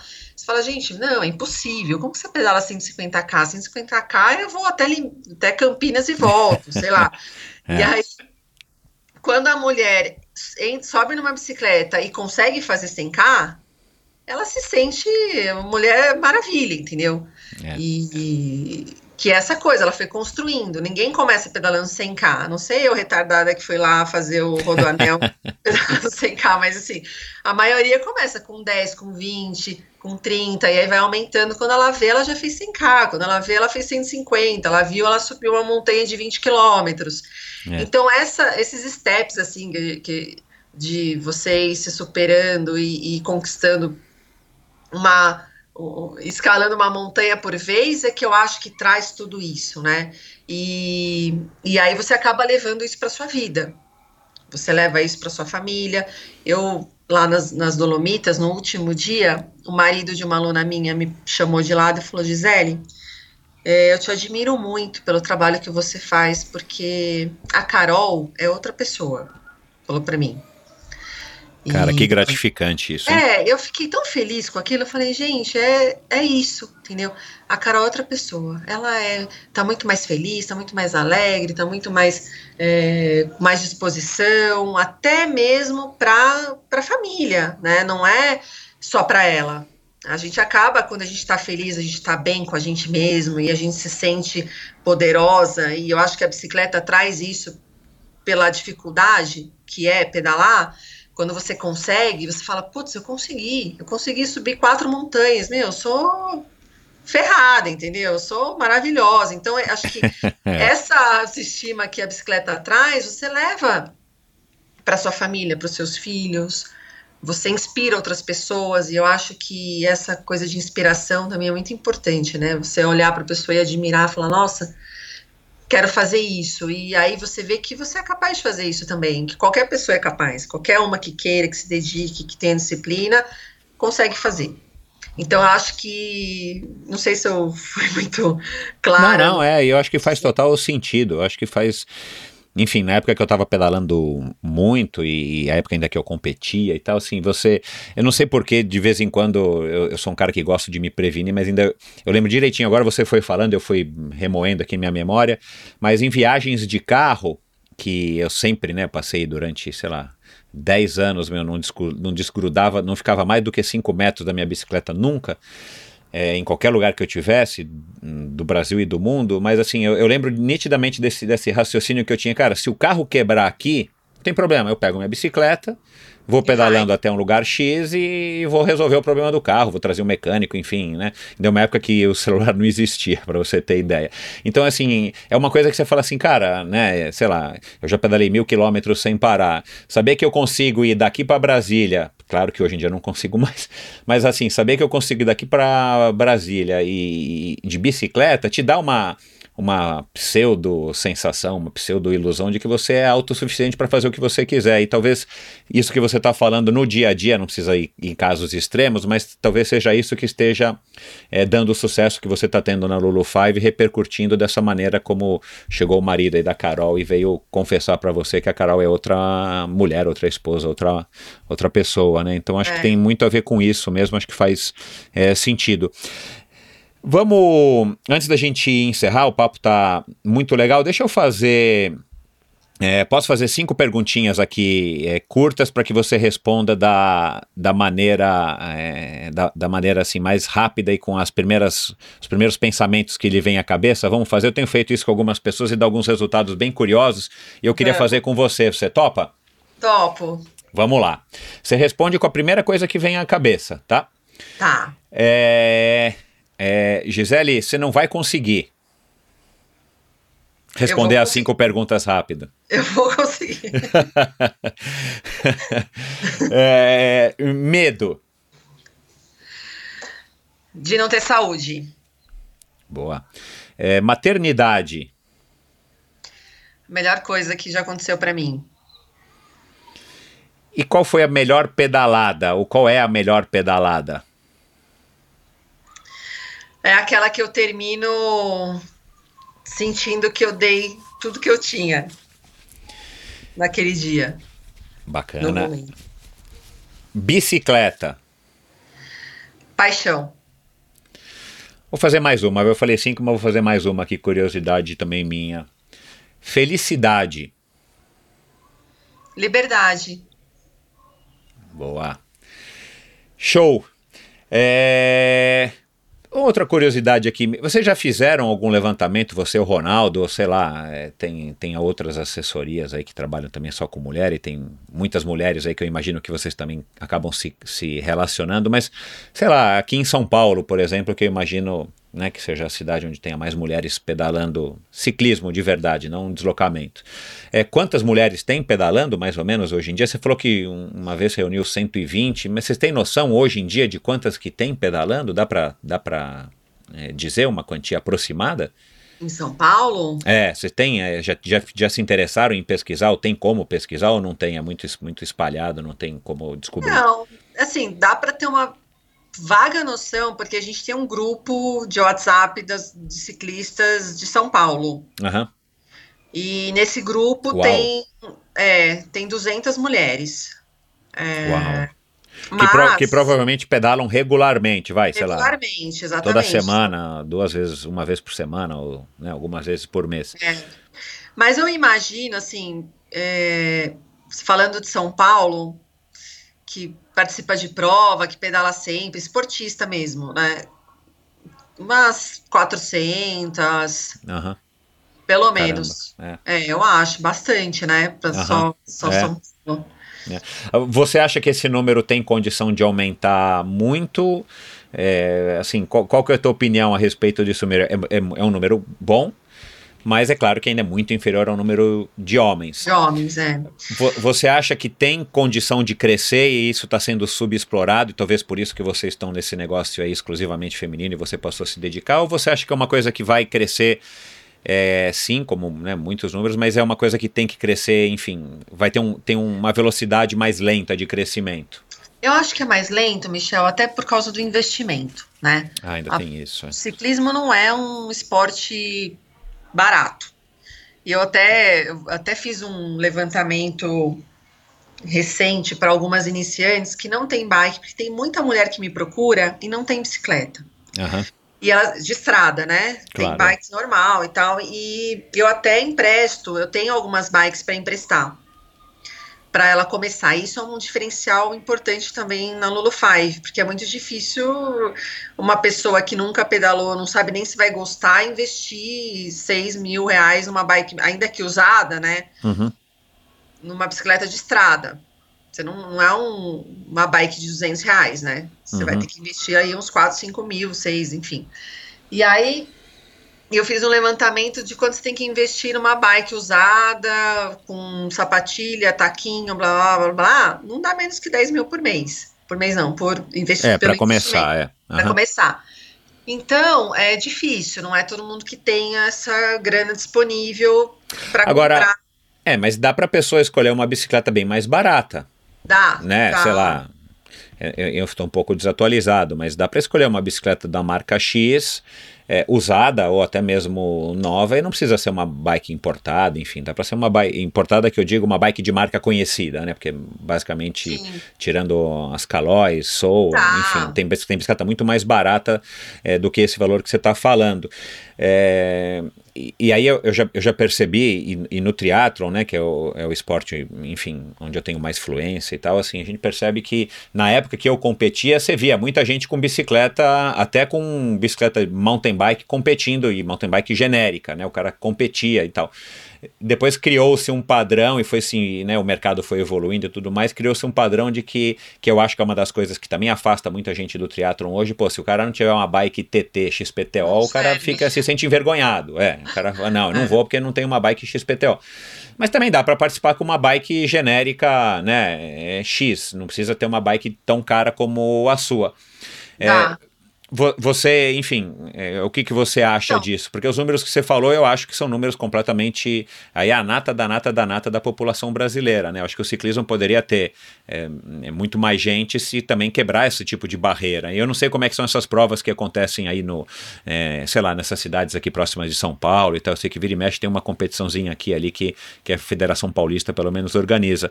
Mas não entram, ou na 9 de julho, que infelizmente esse ano não teve, né? Mas sei lá, no ano passado, no ano retrasado, você não vê umas meninas participando lá com uma bike sem marca? Sei lá, uma Gios. Super. Eu não, eu sou super a favor disso também. é, desde que ela queira. é, eu tenho, lógico, eu tenho. A, gente tem um patrocinador, tem a marca que nos apoia, tudo isso. Mas assim, se a pessoa não tem condição, vamos partir para o plano B. Vamos pegar uma bike usada, uma bike de entrada, bem mais barata. Mas assim, o problema, sim, tem a questão financeira, mas eu acho que a principal questão é assim, eu vou investir numa bike se eu não sei se eu vou gostar.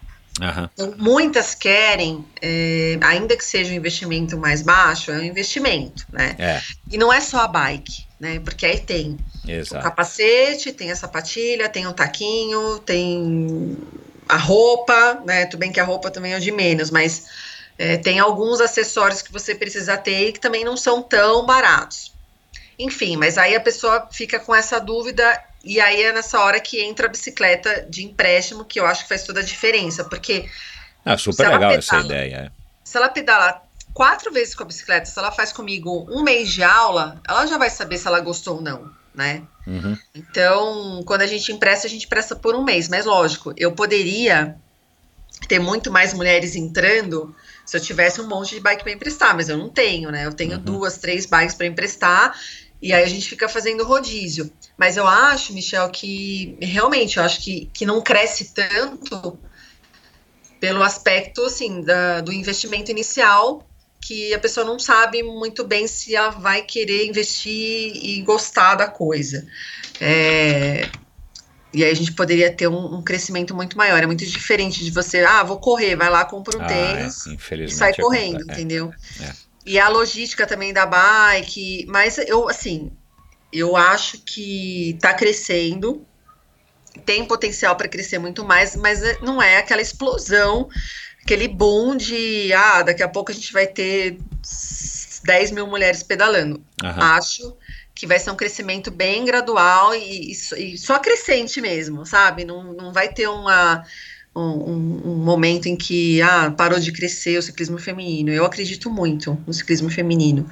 É, e a- as- acho que as empresas também, porque até as provas, as os organizadores de provas estão olhando mais para as mulheres agora, né? É. E as marcas, porque é um mercado que as mulheres são consumistas, elas gostam de, de, de, comprar as coisas. Não, é uma parcela importantíssima do mercado, uma fatia enorme do mercado, né? Sei lá, metade das pessoas são mulheres, né? Então não, é? não pode desprezar a metade do, do público consumidor, né? Ainda mais hoje em dia, e aliás eu já quero também ac acabar emendar aí a, a, a minha pergunta para encerrar, ainda mais hoje em dia no século XXI, né? Que vocês, enfim, você é o tipo, tipo a, a típica mulher do século XXI é mãe, trabalha, né, quer fazer o seu esporte, enfim, tem todos os lados, é esposa, é, enfim, você tem todos os lados, você não tá, é, você não abriu mão da, da tua carreira por prol da família, você não abriu mão da família em prol da carreira, você não quer viver só do, do ciclismo, você também tem a tua preocupação com a Maria Clara, enfim, é. É, são os desafios que as mulheres Não. têm, enfim, né? E que estão conseguindo vencer, na minha opinião, vocês estão progredindo muito, né? Eu acho que isso é, é muito bacana na sociedade de hoje. Existem 1.500 desafios, mas eu acho que hoje tem muito espaço e, e, a gente encontra mulheres como você e como tantas outras por aí. não é nenhuma novidade. Eu acho que os homens é, já estão se acostumando, né? E quem não está se acostumando vai ter que se acostumar porque é a nova realidade, né? Não, mas... é, é super legal isso que você falou. E tem outra coisa também que a idade das mulheres que estão procurando o ciclismo como esporte não é, não são as novinhas. Tem muita uhum. mulher acima de 40 anos. Eu tenho algumas alunas de 50 anos que começaram a pedalar agora, é, com essa idade, porque já são independentes, já têm a vida delas resolvida e agora estão pensando nelas e querendo fazer alguma coisa para elas. Então tem muita mulher assim, acima de 40, começando a pedalar, o que é muito legal também. Muito legal. Muito legal. Maravilhoso. É. Então... É, aí, assim, aí a pergunta que eu tenho para fazer tem a ver com esse tema, né? E, e, e aí você já falou alguma coisa aqui, eu falo, putz, mas se eu fosse mulher, meu, ia ser revolucionária, ia, ia ser daquelas que ia ficar queimando o sutiã. é, assim, o, o que, que enche o saco ainda, cara, em pleno século XXI, é, pelo fato de você ser mulher, ou quando alguém te olha, ou quando você, sei lá, na época que você estava no trabalho, até um ano atrás, seis meses atrás, que alguém chegava e falava, te via com a marca X no braço, né, que tem as marcas de ciclista e tal, assim, alguma coisa que, que, que alguém olhava ou falava que, que, que de alguma maneira era algum tipo de preconceito, que, que ainda acontece e que ainda te enche o saco? Tipo assim, ai, meu cara vem perguntar disso aqui, sei lá. É, Michel, eu acho que existe essa, essa, esse movimento eh, feminista, assim, óbvio, e eu acho super legal, mas alguns homens dizem que apoiam as mulheres e que, ah, eu apoio, eu tô com elas e tal, mas no fundo eles não escutam o que a gente tem para dizer. Né? Então, eles não levam em consideração, tô falando de alguns homens, tá? É claro, é. Não vou generalizar, em, em, em consideração a nossa. É, o nosso pensamento, as coisas que a gente tem para dizer, principalmente quando você está num, num, num, num, patamar assim acima, sabe? Num, numa, numa empresa, é, num cargo, numa hierarquia assim mais alta, num cargo sabe, mas é, onde tem outros homens também é, pares, que são pares, e eles acabam achando que a gente não, não, não tem nada de interessante para dizer. É, isso eu estou falando do mundo corporativo. Corporativo.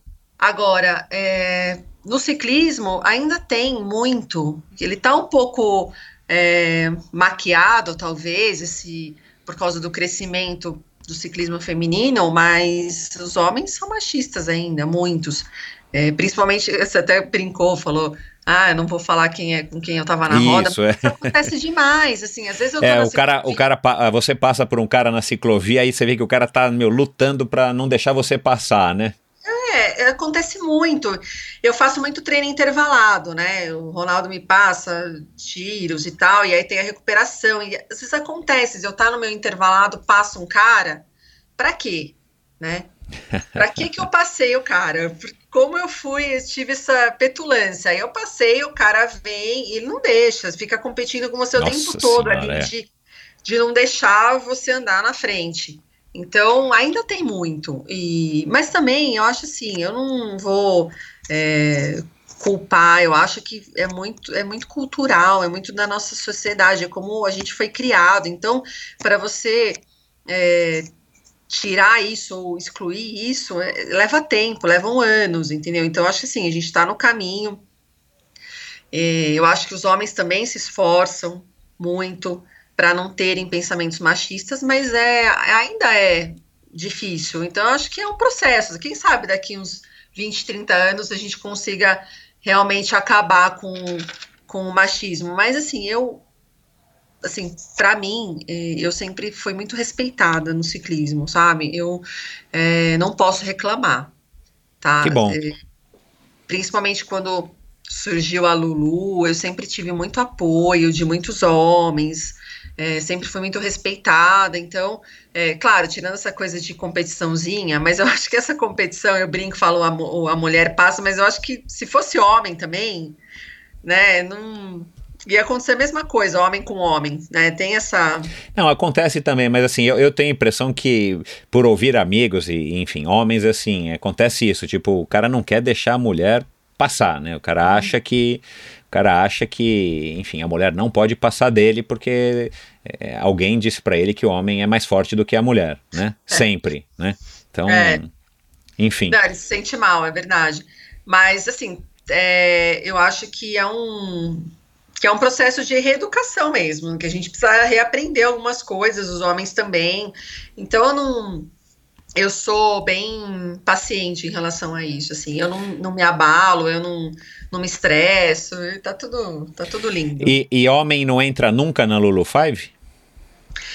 No grupo da Lulu, não, mas assim, a gente faz, é, eu, fa, eu dou algumas aulas particulares para homens, que é muito legal, porque mostra que o pensamento do homem está mudando, então, alguns homens vieram me procurar para eu dar aula de técnica, porque ele também legal. não sabe. E é, isso é muito legal porque tem, os homens não admitem que eles não têm técnica, né? É uma coisa muito louca, assim. Eles não admitem que eles não sabem sprintar, ou que eles não sabem ficar em pé na bike, ou que eles não sabem trocar de marcha direito. Eles vão, assim, meio que às cegas, né? E tem algo, não sabe fazer curva, e aí alguns homens me procuram falar, me ensina a fazer curva direito, porque eu não sei. Me ensina a ficar em pé na bike, sprintar. E eu acho isso sensacional. Que legal, sensacional. É. é, mas aí, no caso, Michel, eu dou aula particular, eu não coloco eles no grupo junto entendi, com as meninas. Entendi. Mas agora e... lá nas Dolomitas, por exemplo, o Flávio foi e ele pedalou com vocês. Foi, porque ah, era um training tá. camp, e assim, quando tem training, training camp a gente mistura, ou quando é um treino de final de semana especial, a gente também mistura, não tem essa de, de ser só para mulher, então, Entendi. mas assim, as aulas de técnica no grupo, a gente, eu só, só faço com mulheres, só dou aula para mulheres, e para homens no particular. Show.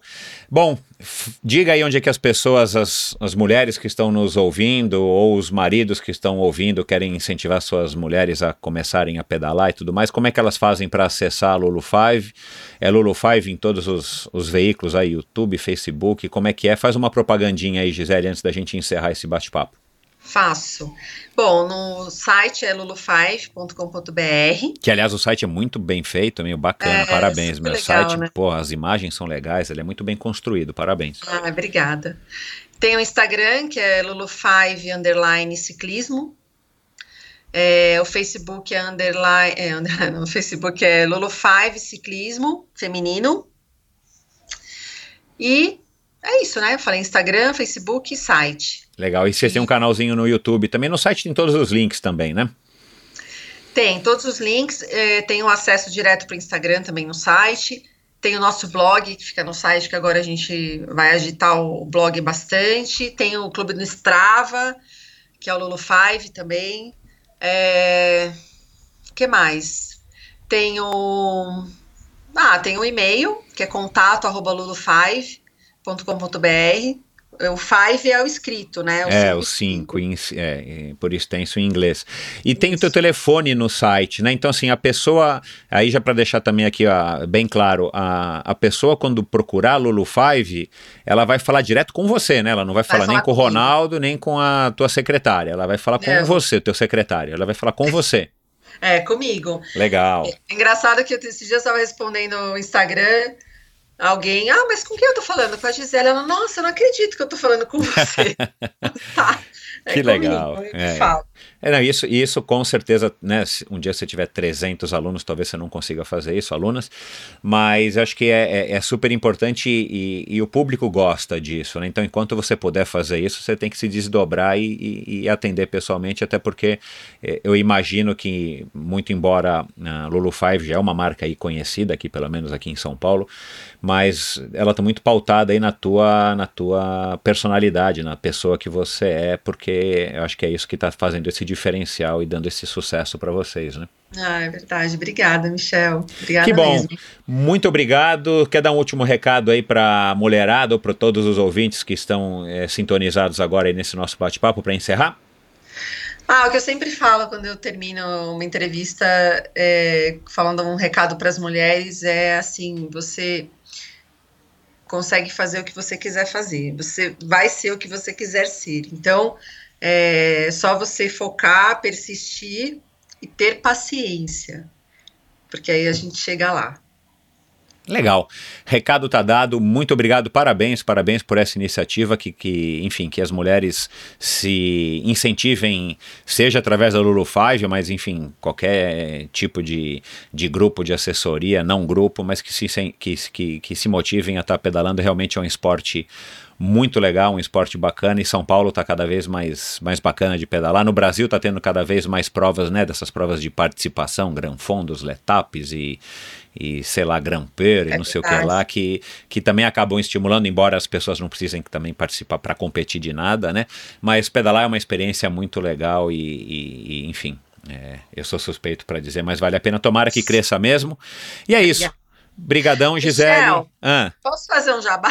Esqueci claro, claro, de claro. falar dos nossos apoiadores todos. Ah, eu achei que você ia falar, ia mandar um beijo para Maria Clara, mas fala, pode falar. Não, vou mandar também. é, bom, primeiro eu queria agradecer a Maria Eugênia que fez esse link com a gente. Bacana. Aliás, deixa, aí deixa eu fazer o meu jabá. Maria Eugênia, pessoal, para quem não é da Lulu Five, provavelmente não sabe quem é Maria Eugênia, mas Maria Eugênia é casada, é, é, da Lulu Five, é casada com o Flávio. Ela te ajuda aí em alguma coisa na, na Lulu Five, né? Você pode falar, mas a Maria Eugênia é casada com o Flávio, que é meu amigão há muitos anos, que é filho do Cid Lopes Cardoso, que foi o cara que organizou o primeiro Ironman, o cara que me levou pro Race Across America, e é o dono da Inside Out Sports uma loja de triatlon famosérrima nos Estados Unidos e que já teve aqui no Endorfina. Então é daí que veio todo esse link para a gente chegar até, para eu chegar até você, né, Gisele? É verdade. A Mar, ela me ajuda assim na Lulu. Ela é, é, trabalha com marketing, então é, ela tem me ajudado bastante no planejamento estratégico de marketing da Lulu. E sensacional a ajuda dela. Sou sou fã da Mar. E então quero agradecê-la é, agradecer a você pela, por ter aceitado é, e por ter se interessado na história da Lulu, que foi muito legal essa, essa entrevista. É, mandar um beijo para minha filha, que é a razão da minha vida, é por ela que eu faço tudo, e por ela também entender, né, toda essa, essa minha vida louca. Não, que faz parte, tenho. né, porque ela vai ser uma mãe muito, mas ela, ela provavelmente vai ser uma mulher muito parecida com você, porque ela vai ter você como inspiração, né, então é isso aí, é, eu sou super a é. favor é. também. É. Mas e, e, o Jabá, cadê os patrocinadores? Jabá. Specialized, eh, Specialized, Specialized que nos dá todo o suporte de equipamentos, de tudo que a gente precisa para desempenhar bem as provas que, que a gente compete, o time, né? O Lolo Five Team. Acabei nem falando do Lolo Five Team, é tanto assunto que eu acabei nem falando. A gente Tem deixa essa... para uma próxima. É. Tá. E também empresta as bicicletas para eu poder iniciar algumas meninas no ciclismo. A Sportstar, que é a nossa loja parceira é, com a Specialize. É, a Clínica Move, que dá todo o suporte para gente, médico e nutricional é, fisioterapia, tudo que a gente precisa de parte médica, a Clínica Move com a doutora Fernanda, que, que nos oferece. Aliás, E- a Fernanda já já vai estar aqui, viu? Aguarda. Ai, vai, nossa, já já. marav- Maravilhosa, Fernanda. Eu amo a Fernanda. E, e a Shimano, que também nos dá todos os equipamentos, tudo que a gente precisa, grupos, rodas, é, é, sapatilha, tudo, tudo que a gente precisa, a Shimano também nos, nos dá. Então é isso. Obrigada, Michel. Nada, que é isso. Parabéns também a essas empresas. É legal você citar, porque, de novo, são empresas que estão ligadas aí no, no mundo atual, no século XXI, e por que não apoiar, sim, um grupo de mulheres? Acho que sempre vale a pena dar espaço para quem apoia o esporte e, e ainda mais aqui no nosso caso, quem, quem apoia o esporte feminino. Muito bacana, parabéns à iniciativa de todas essas empresas. E é isso, Gisele, muito obrigado, parabéns aí, um beijinho para Ana Clara. É, e vamos lá, a gente vai. Assim que você me passar na ciclovia, eu vou tentar te acompanhar. Não vou estar tentando te ultrapassar, mas pra gente se conhecer pessoalmente e eu te dar um abraço aí pra, pra te parabenizar aí por esse trabalho muito bacana. Que você tenha sempre muita saúde e força de vontade, esse drive aí pra estar trazendo cada vez mais mulheres pro ciclismo. Obrigada, obrigada mesmo, Michel. Um beijão. Outro, tchau. Tchau. É isso aí, pessoal. Então vamos lá, mulheres do Brasil, mulheres do mundo, vamos pedalar. Pedalar é um esporte muito legal, um esporte que dá tudo isso que a, que a Gisele falou, é de verdade, um esporte bacana, apesar do sofrimento, das quedas e tal, um esporte muito legal. E como eu falei, para mim, né, que, tô aí há muitos anos pedalando, é muito bacana, é muito prazeroso você ver que cada vez tem mais mulheres pedalando e aqui em São Paulo particularmente, especialmente na USP e na ciclovia, que são os lugares que eu pedalo, é muito bacana você ver uma mulher pedalando, porque tá sempre com aquela carinha, eu quase sempre esqueci de falar isso com a Gisele, é, com um sorriso no rosto, com uma carinha aí meio de, de marota, de feliz, e, e é bizarro isso, não sei, podia ter perguntado pra Gisele, esqueci, por que, que será que as mulheres estão sempre com esse sorrisinho no rosto quando estão pedalando? Isso dá, muito, dá muita satisfação de ver que as mulheres também estão curtindo a bicicleta, como os homens já descobriram há muitos e muitos anos. Pena que o esporte né, não caminha da maneira como a gente gostaria, mas vamos lá, vamos incentivar que a Gisele aí continue fazendo o seu trabalho e que você que esteja ouvindo, homem ou mulher, que você incentive a sua amiga, a sua esposa, a sua irmã, sua mãe, sua filha a tá pedalando é um esporte muito bacana. É isso. Deem um alô lá pra Gisele, vê, digam para ela aí, procurem elas nas redes sociais, digam que, que você gostou, que você não gostou, façam os comentários, repliquem esse episódio aí para o maior número de pessoas, homens ou mulheres, que vocês conseguirem, porque é assim que o Endorfina cresce e consegue atingir o seu objetivo, que é tá levando essa mensagem, essas histórias legais para o maior número de pessoas. É isso. Muito obrigado pela atenção, pessoal. Obrigado a todos vocês que apoiam o Endorfina, vocês que estão apoiando financeiramente através da plataforma Apoia-se. Essa semana eu tive mais apoiadores, muito legal. Estou cada vez mais é, contente e, e, como eu tenho dito aí, já falei também na abertura aqui do programa, isso é uma, é uma, uma coisa que me deixa muito feliz, muito é, me sinto muito gratificado porque esse trabalho aqui está conseguindo tocar aí vocês de alguma maneira, trazer algum conteúdo, uma informação nova para vocês. E é isso. Até a próxima semana que vem com mais um episódio bacanérrimo do Endorfina Podcast. Vocês não perdem por esperar. Valeu!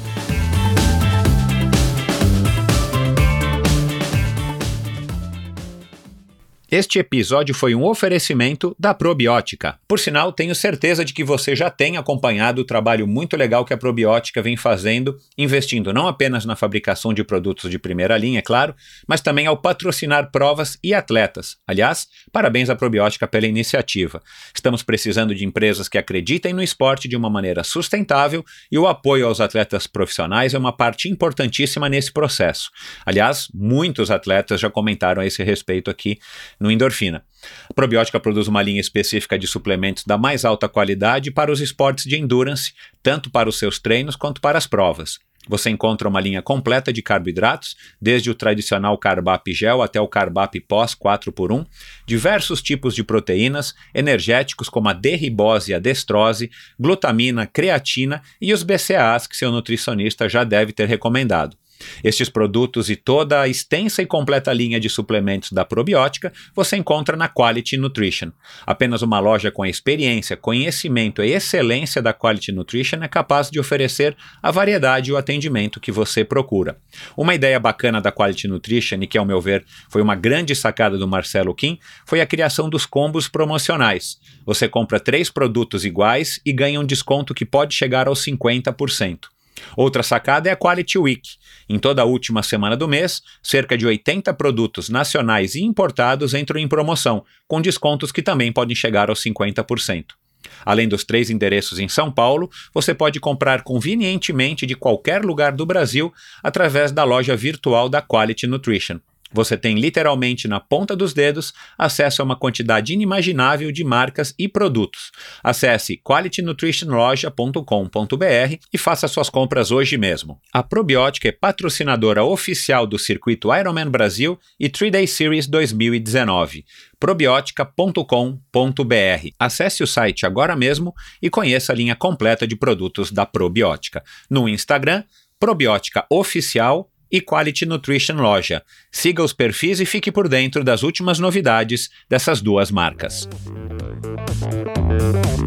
Obrigado por ouvir esse episódio do Endorfina. Acesse o endorfinabr.com, vá no post do episódio de hoje para conhecer um pouco mais sobre o meu convidado e alguns assuntos abordados em nossa conversa. Lá você ainda encontra todos os episódios do Endorfina e uma galeria de fotos da história do triatlon brasileiro. Se você curtiu, colabore assinando Endorfina na iTunes Store ou Spotify e compartilhando com seus amigos. Lembre-se de enviar suas sugestões, críticas e comentários através do perfil Endorfina BR no Instagram ou através do Endorfina com Michel Bogli no Facebook. Um abraço e até a semana que vem.